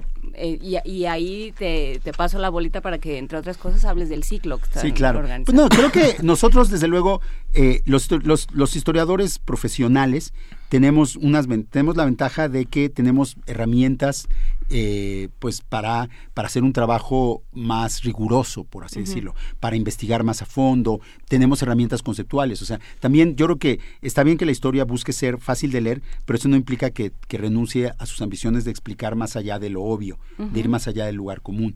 Y sobre todo, los historiadores tenemos que ser críticos. O sea, los diversos grupos sociales van a tender a creer lo que les conviene creer, para bien o para mal. Y yo creo que el trabajo de un historiador es ser crítico respecto a todos los discursos sobre el pasado empezando por el suyo propio. O sea, debe ser autocrítico, pero también debe ser crítico. O sea, si un grupo indígena dice algo, eh, defiende una posición histórica que, que, no necesariamente está basada en verdades fácticas, pues eso se puede señalar. Eso no significa descalificar lo que ellos están diciendo, ni decir que están diciendo mentiras, ni nada, pero sí señalar que a lo mejor, por ejemplo, los que niegan el sacrificio humano en tiempos prehispánicos, ah. no, sí hubo sacrificio. Vamos a pensar qué significaba sacrificar personas hace 500 años y, qué, y cómo lo podemos pensar desde desde el presente, ¿no? Entonces, esa capacidad de pensamiento crítico es lo que nosotros podemos aportar al debate. Está bueno nuestra formación como, como pensadores, como, como que nuestra capacidad de utilizar diversos conceptos, de, ir más allá de las verdades adquiridas y de buscar nuevas verdades. Y creo que justamente ese es el espíritu de las conferencias que, que vamos a tener. Si, si quieren, si les parece, las mencionamos rápidamente. El, el 5 de abril la abrimos con una conferencia de Carlos López Beltrán, que es un filósofo historiador de la ciencia. Antes de que sigas, a partir de mañana en... Es a partir de mañana, todos los martes, a las 12 del día, en el Instituto de Investigaciones Históricas, en el aula magna del Entrada libre. Cada martes. Es entrada libre y estamos abiertos, que siempre son, eh, va mucha gente a nuestras conferencias y pues nuestra idea es que se difundan lo más posible. Va a haber también videoconferencias con el INA, con los centros remotos de la UNAM en Estados Unidos y en Canadá. O sea, son conferencias con bastante difusión. Entonces mañana empieza Carlos López Beltrán con una reflexión sobre la violencia y la clasificación racial. Él es un filósofo de la ciencia que ha trabajado desde siempre el tema de, es del poeta también, ¿no? Es poeta, sí, es justamente de, los que tienen muchos sombreros. Es poeta, es historiador de la ciencia, es este pensador contemporáneo muy importante y el tema de la, del racismo y del discurso racista ha sido uno de sus temas de investigación y justamente él explorará la manera en que todas las clasificaciones raciales implican violencia y despojo, ¿no? Que no se puede hacer estas distinciones entre tipos humanos sin que eso implique jerarquizar, implique colocar a unos en posición de vulnerabilidad e implique ejercer poder. El martes siguiente tenemos a José Rabasa, que es un académico de origen mexicano, pero que ha hecho su carrera en Estados Unidos y que es uno de los grandes pensadores del pensamiento descolonizador en Estados Unidos, poscolonial, eh, que va a presentar una conferencia con un tema muy, un título muy atractivo, Las Casas 2016, refiriéndose a, a Bartolomé de las Casas, desde luego, conversión, ignorancia invencible y violencia epistémica. Y lo que él está haciendo desde hace varios años es una crítica muy profunda del discurso de los españoles del siglo XVI sobre los indígenas. Bienaventurados los mansos. Exactamente. Por ejemplo? en el caso de, las casas, que es el gran defensor de los pueblos indígenas, lo que él va, lo que él critica es justamente esa actitud de ver a los pueblos indígenas como indefensos que necesitan ser defendidos, ¿no? Y todo eso lo que implica ya de también de colocarlos en una posición de inferioridad. Y bueno, seguramente sus argumentos son siempre muy, muy elaborados y es una realmente una crítica epistemológica muy profunda del pensamiento colonialista. ¿no? El 19 de abril, Gabriela Cano, que es la directora del Centro de Estudios de Género del Colegio de México, presentará eh, una conferencia Género y Diversidad Sexual en la Historia, abordando un tema que me parece clave y que es uno de los grandes déficits de la historia mexicana, que es la historia de género. Creo que es urgente que en México veamos cada etapa de nuestra historia, cada gran proceso en términos de género y que reconozcamos justamente la diversidad sexual que siempre se ha callado bajo las ideas machistas y también bajo concepciones patriarcales del poder, bajo concepciones patriarcales del propio mestizaje, ¿no? La idea del mestizaje, el papá español y la mamá indígena, todo eso implica una una concepción este, sexista de la historia que tenemos que cuestionar. ¿no? El, 20, el 26 de abril será mi turno con una conferencia polémica también que se llama México sin mestizaje, una reinterpretación de nuestra historia. Y ahí lo que yo voy a proponer es realmente pensar cómo, cómo sería la historia de México si nos, si nos damos cuenta que en realidad no ha habido mestizaje. Y demostraré que el mestizaje es un fenómeno mucho menos importante de lo que nos han contado, que más bien es una leyenda. Y es una leyenda. Y, sí. Y entonces, si no ha habido mestizaje, ¿qué ha habido? A ver. Ah, exactamente. una serie de procesos de intercambio, de violencia y desigualdad, que son muy, que son a la vez muy diferentes a lo que el mestizaje nos dice, porque no son la historia de una familia, de una familia, aparte de la familia del mestizaje nunca fue una familia feliz, siempre fue una familia disfuncional, ¿no? Porque papá violó a mamá y de ahí... Eh, excepto, con Gonzalo Guerrero. El, pero, el, bueno, Pero eso son eh, pero esa es como una, leyendas. esa es, una- esa Eso es muy bonita. leyendas. Hay, hay ejemplos. Pero no luego- es una leyenda, ojo. Pues, Hay Bueno. ejemplos de mestizaje, desde luego que ha sucedido el mestizaje. Ha habido gente que se ha casado a través de razas, pero yo creo que hubo mucho más mestizaje entre indígenas y negros que entre indígenas y europeos, por ejemplo, Ah. en el caso de México. Y que en todo caso el mestizaje no es este proceso de construcción de una nación que nos han dicho, sino que la nación se construyó de maneras diferentes. Entonces, es, una, es un intento de, una reflex- de, una, de un replanteamiento de cómo podemos pensar nuestra historia a partir de cartabones diferentes. Tienes que volver a ven- y hacemos una mesa sobre Claro este que sí, tema. Sobre Gonzalo Ah. Guerrero. Tú vienes, no, pero te no, disfrazas. no, no, pero- si no, nada. No, necesito una es un- barba. Es un tema interesantísimo. Pero por supuesto que es un Está tema buenísimo. interesante. No, porque aparte, la verdad, cuando cada vez que lo digo, la gente se pone así, pero entonces, Claro. ¿qué ha habido? Porque Sino si que nosotros ¿qué nos contaron. ¿Sabes por qué? Porque entonces es que somos. Exactamente. Y, es, y eso pone muy nervioso. Exactamente. Yo creo que justamente en, yo- en la, la crisis que, por la que está pasando la sociedad mexicana actual es de unas dimensiones tales, si, si somos sinceros, que es hora de que nos replanteemos a fondo quiénes somos. Y El- creo que esa es la labor de la historia. El viernes discutíamos con Alberto Vital una, una iniciativa que tienen ciertas universidades en Australia de cambiar el término descubrimiento por conquista. Porque dicen, a ver, el capitán Cook no llegó aquí y Ah, no había sí. nada, ¿no? No, no nos inventó, no nos, des- o sea, no nos descubrió, aquí No, estábamos. tampoco Pero, Colón. pero a ver, si cambiamos Ajá. el término mestizaje, ¿por, ¿por cuál lo cambiamos? Pues ahí tengo varias propuestas. Yo creo que ha habido, en México ha habido confluencias, ha habido cosas que nos han unido, pero finalmente seguimos siendo y siempre hemos sido infinitamente plurales. Sí. Entonces yo Ah. cambiaría el término mestizaje por el término diversidad, por el término pluralidad, por Méxicos, por pensar no un país, sino una pluralidad de comunidades que la verdad nunca hemos formado realmente un país y creo que por eso estamos pasando por lo que estamos pasando. Eh, Híjole, esto está bueno. Esto tienes que venir, tienes que venir de regreso. Me acordé de un brevísimo fragmento de un poema de Rosario Castellanos que dice para que nada nos separe, que nada nos une. Ah, y es un poco esta, un poquito, esta sí. propuesta. Para encontrar nuevas maneras de unirnos, tenemos que, de, de- de encontrar nuevas maneras de entendernos en el siglo XXI, tenemos que cuestionar las leyendas que nos hemos contado sobre lo que tenemos Uy. en común. Está bueno. Nos faltan todavía Sí, uh, tres un- más, tres sí. más para ir cerrando esta Sí, claro que sí. El 3 de mayo viene un invitado de Australia, es un antropólogo de origen libanés australiano, el doctor Ghassan Haq, que es un gran especialista en la diáspora libanesa y sobre todo es un pensador crítico del racismo y la violencia en el mundo contemporáneo desde la perspectiva de la antropología y va a dar una conferencia en inglés pero con traducción simultánea que se llama Culturas de la exterminabilidad que es justamente un argumento de que la, eh, el apartheid sudafricano y la ocupación israelí de Palestina eh, que se construyeron en la segunda mitad del siglo XX se han convertido en los paradigmas para la gobernabilidad a nivel mundial en el siglo XXI.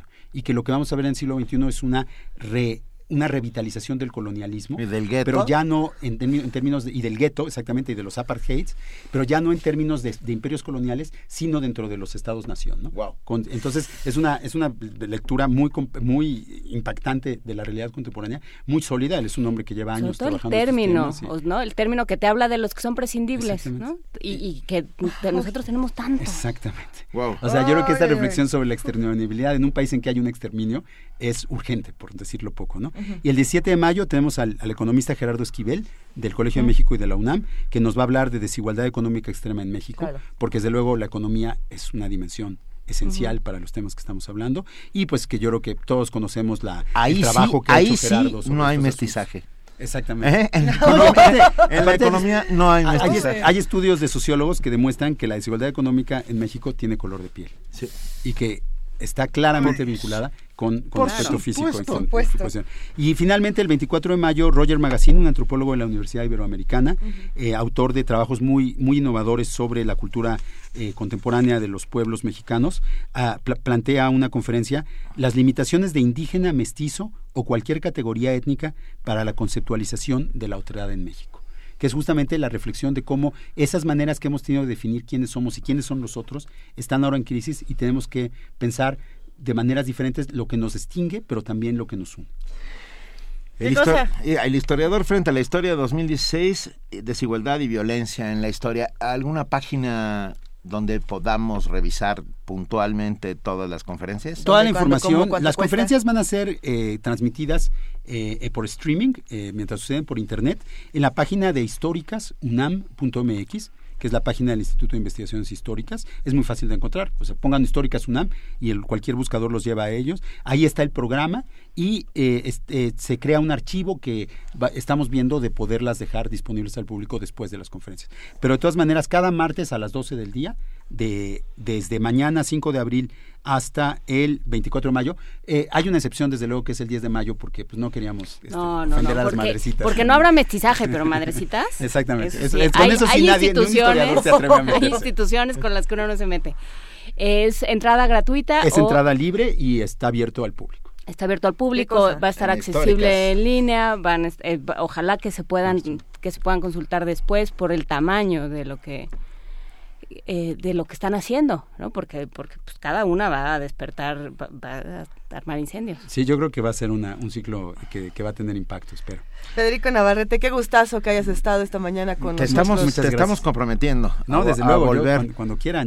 yo, feliz de discutir. Porque además, fíjate, nos acaban de mandar al CIT SUG, al CIT SUG, un, un texto que es una noticia que dice el ADN de momias aclara el exterminio de los primeros americanos tras la llegada de los españoles. El mayor estudio genético de cadáveres precolombinos apunta que hubo una extinción de linajes tras la conquista de América. Lo dejamos ahí. ¿Va? Federico Navarrete, muchas gracias. Te mando un enorme abrazo. Gracias a ustedes. Aquí seguimos. Primer movimiento. Donde todos rugen, el puma ronronea.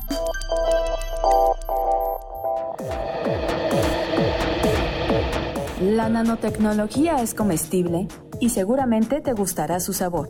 Con la intención de ganar la partida a procesos de descomposición en productos alimenticios que si no se almacenan adecuadamente pueden resultar nocivos para la salud, investigadores de la Facultad de Estudios Superiores Cuautitlán de la UNAM desarrollaron un proyecto de conservación de alimentos basado en la nanotecnología. Radio UNAM platicó con la doctora María de la Luz Zambrano, quien detalló que se trata de un impermeable que recubre los alimentos a nivel nanométrico, de resistencia a la temperatura y a otros factores ambientales, conservando su sabor y nutrientes. Por ejemplo, cuando nosotros eh, en nuestra casa queremos conservar algo, generalmente si es una tole o una eh, bebida de frutas con un ponche, nosotros lo calentamos, lo dejamos a ebullición y generalmente lo cubrimos para evitar que se contamine con microorganismos. Sin embargo, cuando lo calentamos, ahí nos llevamos muchos de los nutrientes. Este método se refiere más bien a la forma en que nosotros encapsulamos los sistemas, eh, nos contribuye a limitar la pérdida de ese nutriente durante el proceso de fabricación que se lleve a cabo. La trascendencia de esta investigación permitió obtener una patente. A decir de Zambrano, esto significa una nueva ventana para la nanotecnología. Lo que nos pone en el en, como un área de punta para poder eh, en un futuro tener una mayor posibilidad de aplicación.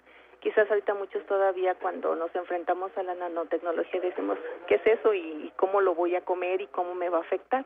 realmente desde que empezamos a consumir alimentos estamos eh, expuestos a sistemas de talla nanométrica, como sucede, por ejemplo, con la lactosa, que tiene tallas de alrededor de 500 nanómetros.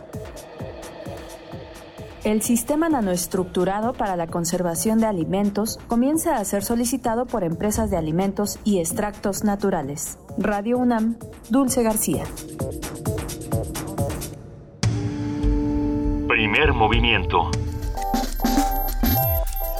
Escucha la vida con otro sentido. 9 de la mañana con 45 minutos, que no era Rosario Castellanos. No, me habló mi pediatra preferido, el doctor Villalpando, para decir que, no, bueno, le habló con Inés, que claro, no era de, la frase que dije no era de Rosario Castellanos, sino de Pablo Neruda.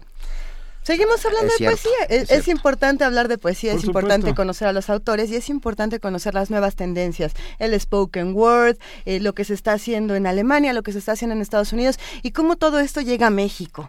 Y para eso, qué mejor que hablar esta mañana con Julieta Jiménez Cacho, directora de Casa del Lago. Julieta, ¿estás ahí? Aquí estoy. Ay, qué gusto hablar contigo. Extrañábamos mucho escucharte los lunes. Vamos a ver si me, retomo el tema. Venga, pero por lo pronto Mañana comienza, ya mañana, ¿no? Mañana, mañana comienza el Festival Poesía en Voz Alta, punto 16. Me encanta el Qué emoción. punto 16. Eh, ¿Cómo, ¿Cómo van con poesía en voz alta? La verdad Muchas es cosas que nuevas. Estamos ya muy, con- muy contentos, emocionados, porque ya empezaron a llegar los poetas. En esta ocasión, por primera vez, contamos con un programador de, de extranjero y es la poeta Nora Gombringer. Wow. Eh, sí. La eh, hija del padre de la poesía concreta. Exactamente, Eugen Gombringer, quien estuvo en 2014 Ujú. eh, por aquí. Ella también participó, ahí la conocimos. Ella tenía nos- unos poesías de licantro, unos poemas de licantropía buenísimos. Sí, eh, y bueno, pues por eso quisimos invitarla a ella, porque nos pareció interesante su trabajo, porque además de poeta, ella también es gestora cultural y eh, es directora de un espacio cultural. Entonces dijimos, bueno, ¿qué te parece programar este festival? Y a, a distancia lo hicimos con varias reuniones por Skype y demás. Y, bueno, pues contamos ahora ya con un programa muy interesante porque también eh, coincidió, y esto sí, por- no lo sabíamos, pero coincidió con el año México, el año dual México-Alemania, así que pudimos contar con el apoyo del Instituto Goethe y traer, por lo tanto, a varios, varios poetas de, de Alemania. Qué maravilla. Poesía en voz alta, punto 16, consonancias poéticas, complicidades sonoras. A- arranca mañana a las 8 de la noche, ¿no? Mañana arranca a las 7 en realidad, porque como una novedad en esta ocasión contamos con la presencia de un colectivo de músicos que se llama Munka Klang Collective. Eh, es una cantante, un percusionista y un músico electrónico, quienes, lo, quienes nos proponen hacer un diario sonoro. Eh, ten- contamos en la Casa del Lago con un espacio sonoro en el jardín, con un equipo de eh, ocho altavoces Maravilloso. que nos permite la espacialización del sonido, es maravilloso. Sí. Eh, y bueno, ellos lo que nos proponen es primero mañana poner una instalación de una composición de ellos. Y después cada día irán grabando los sonidos tanto de los participantes en el festival como de comentarios de la gente, como ruidos del bosque, y se lo irán añadiendo a la, a la instalación sonora. Así que al final, el domingo, tendremos el conjunto de lo que fue sucediendo ahí, irá saliendo en, por los, en los ocho altavoces. Entonces veremos cuál es el resultado de este diario sonoro. Nos gusta. Cada día lo iremos, lo iremos eh, teniendo antes de empezar la sesión poética en el foro. Porque mañana, después de eso, habrá la sesión poética con Anne Waldman, acompañada por Ambrose Bay. ¿Estoy bien? Exactamente. Cuéntanos un Es poquito de nuestra ellos. estrella, la verdad, Sí. creo, porque, bueno, todos son buenísimos, pero e- e- ella es una mujer de 71 años, eh, es una poeta pe- performática de la, del- de la generación Beat, de la escuela Beat, y, bueno, viene con su hijo, Ambrose Bay. Él es su hijo, es músico, también es poeta, y la, la, la va a acompañar él al piano. Eh, estamos, la verdad, muy emocionados. Ella llega el día de hoy, así que, bueno, esperamos que eso, eso va a ser fantástico. Eh, ella, como decía, es como la estrella porque eh, es la mayor, ¿no? La que tiene más experiencia en, en el tema. Pero vamos a tener siete lenguas Ah, presentes. A Siete ver, a ver. lenguas. Sí, porque siempre contamos con poesía eh, indígena, que para ello nos ayuda Mardonio Carballo para esa elección, y tendremos al, al colectivo Ometeotl, que son de Guerrero, eh, ellos hablarán en náhuatl, y para el cierre contaremos con el, el dúo Surdúo de Enriqueta Lunes e Isaac eh, Martínez, Isaac Carrillo, perdón, eh, Isaac Carrillo es maya y Enriqueta es Sotzil, es de, de San Juan Chamula. Tendremos a Maud van Haufert de, de Bélgica y bueno, eh, y a los alemanes. Entonces tendremos siete lenguas. bueno. Que no es poco, ¿eh? No, pues no, no es poco. No es no, poco. no es nada poco y, a- y además hay, hay voces muy interesantes, voces jóvenes, eh, voces más maduras. Por ejemplo, está el caso de Buddy Wakefield, que a muchos nos emociona porque es este poeta que de pronto decidió venderlo todo y viajar en su coche nada más para difundir el, el slam poetry y el spoken word. Exactamente, es un loco. personaje que yo tengo muchas ganas de conocer porque, pues bueno, sí, tiene una biografía bastante, bastante peculiar. Vamos a ver. Una cosa interesante de este festival, y eso nos lo han comentado varias personas, es que como decidimos reunirlo en, en una semana, están los poetas durante toda la semana aquí con nosotros y hay la oportunidad de eh, intercambiar con ellos durante las sesiones porque estarán asistiendo. Parece ser que eso es, eso es algo que no es muy común en otros festivales, que, que los, los poetas van un día y se, regresan. O, no, o no van a ver a sus colegas. Exactamente, ¿no? Y entonces, en este caso, sucede eso y ya eh, es el cuarto año que, que lo hacemos así y pues funciona ha funcionado muy bien, ellos nos lo han, nos lo han comentado. Venga, a partir de mañana en Casa del Lago Juan José Arreola, poesía en voz alta, punto 16, consonancias poéticas, complicidades sonoras. Mil gracias. Quisiera, quisiera comentar rapidísimamente que también tenemos charlas. ¿Sí? Tenemos charlas con los poetas y esto con la intención de que los poetas nos, nos cuenten cómo producen ellos, cuáles son sus inspiraciones, sus inspiraciones, cómo se mueven. Y para esto, Ann Waldman va a platicar con Nora Gombringer justamente. Esto es el miércoles a las seis de la tarde. Todas las charlas son a las seis de la tarde, miércoles, jueves y viernes. La, la del jueves será con Rojo Córdoba, eh, mexicano, y Dalibor Markovic, con quien, con quien harás una presentación ahí en una improvisación. Eh, pero además tendrá, tendrá la charla el jueves a las seis. Y eh, la, la belga Maud van Hafer con Dirk Hulstrung, quienes platicarán con Amanda de la Garza. Bueno. Y también tenemos talleres. Toda la información está en www Casa del Lago. Casadelago.unam.mx. Muchas gracias, Julieta Muchas Jiménez gracias a que tengan buen día. Y te esperamos muy pronto. por supuesto. Un abrazo. Bye. Nos despedimos escuchando un fragmento precisamente de la poesía de Body Wakefield que van a poder ver en poesía en voz alta punto 16. Pero, Pero escuchémoslo. Venga. I still show up for gentleman practice. In the company of lead dancers, hoping their grace will get stuck in my shoes.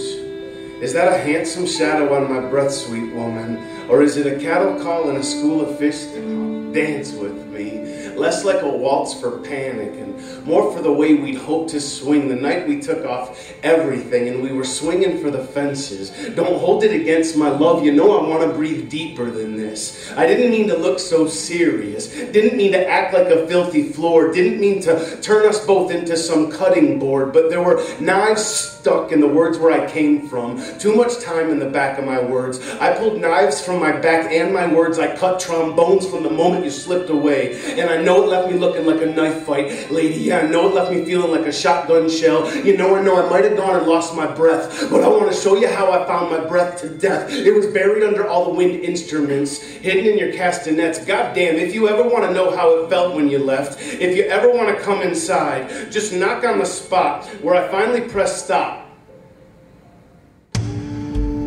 Primer movimiento. Escucha la vida con otro sentido.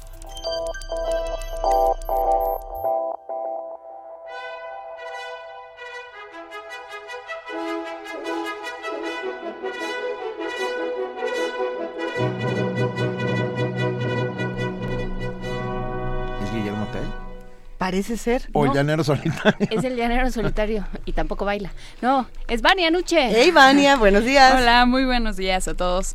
Hoy en Radio UNAM los invitamos a escuchar a la una de la tarde nuestro curso radiofónico sobre el Quijote.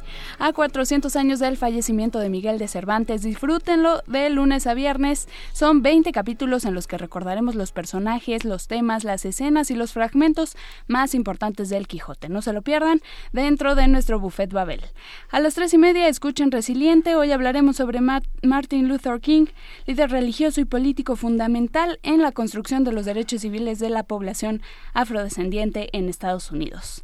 Y al terminar, recuerden nuestro corte informativo de la tarde. También tenemos para conmemorar los 40, eh, 40 años del golpe de Estado en Argentina. Recuerden a las 5 de la tarde escuchar la retransmisión de Juan. No, no me, no me iba a salir. ¿Cuando vuelvas del olvido? Cuando vuelvas del Eso. olvido, resistencia modulada. Los muerdelenguas hablarán sobre el odio, las palabras del odio.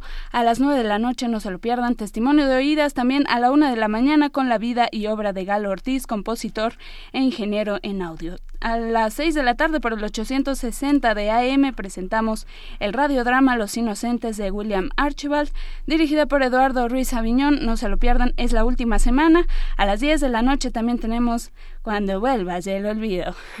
por si se lo pierden en el 96.1 de FM. Ahí está. Lo tenemos también en AM. Y en Radio UNAM celebramos también el 45 aniversario del Colegio de Ciencias y Humanidades. Por eso a partir de hoy hasta el 17 de abril vamos a transmitir una serie de cápsulas que pueden disfrutar a lo largo de nuestra programación del 96.1 de FM y del 860 de AM. No se lo pierdan, visítenos en www.radiounam.unam.mx con toda nuestra programación y también en redes sociales como arroba Radio UNAM. Todos los ganadores que tengan regalos pendientes, vengan por favor, los esperamos en Radio UNAM. Que tengan una excelente semana, un mejor lunes. Gracias, Respira, Vania, Buen día a todos. Muchas Gracias. Vania Noche. Si no, se, Ay, si no se llevaron su regalo, su caja mágica, su libro, su boleto, su cosa, en dos semanas eh, se lo chupa la, la mancha voraz, este, la manchita rosa y se va directo a nuestra caja de regalos para volverlo a regalar. La caja mágica se está enriqueciendo. Sí, así se es está que hinchando. vengan, si ganan algo, vengan por él, porque, o avisen que no van a venir, o sea, todo se pueda, pero avisen. Pero avísenos. ¿Y mañana qué va a pasar, querida Juana Inés? Martes, martes. Martes, martes, mañana vamos a hablar, eh, el fin de semana fue el día eh, para, para visibilizar y para hacer conciencia de este problema que es el, el, ah, em, el, el autismo, pero no se llama, el espectro de autismo.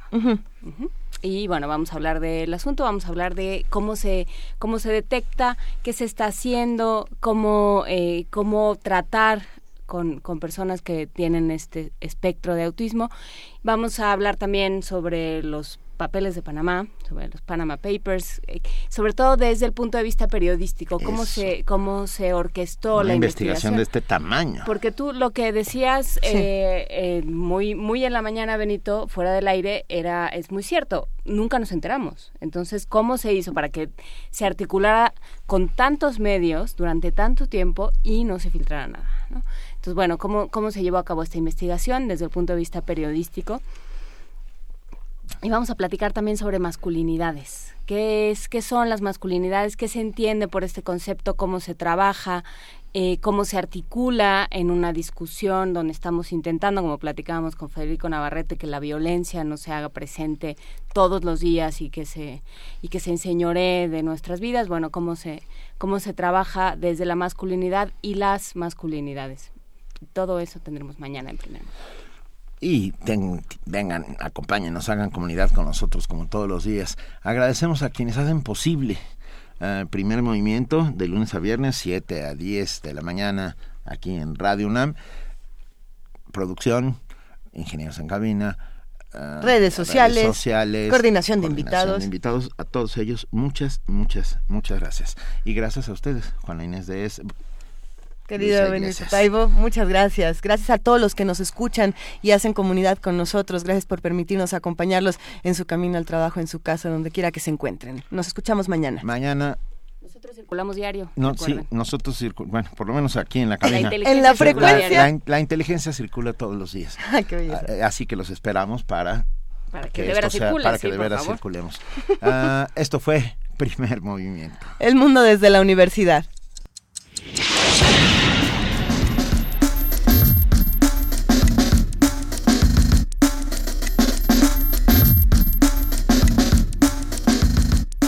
Coordinación de Difusión Cultural de la UNAM y Radio UNAM presentaron Primer Movimiento. El mundo desde la universidad.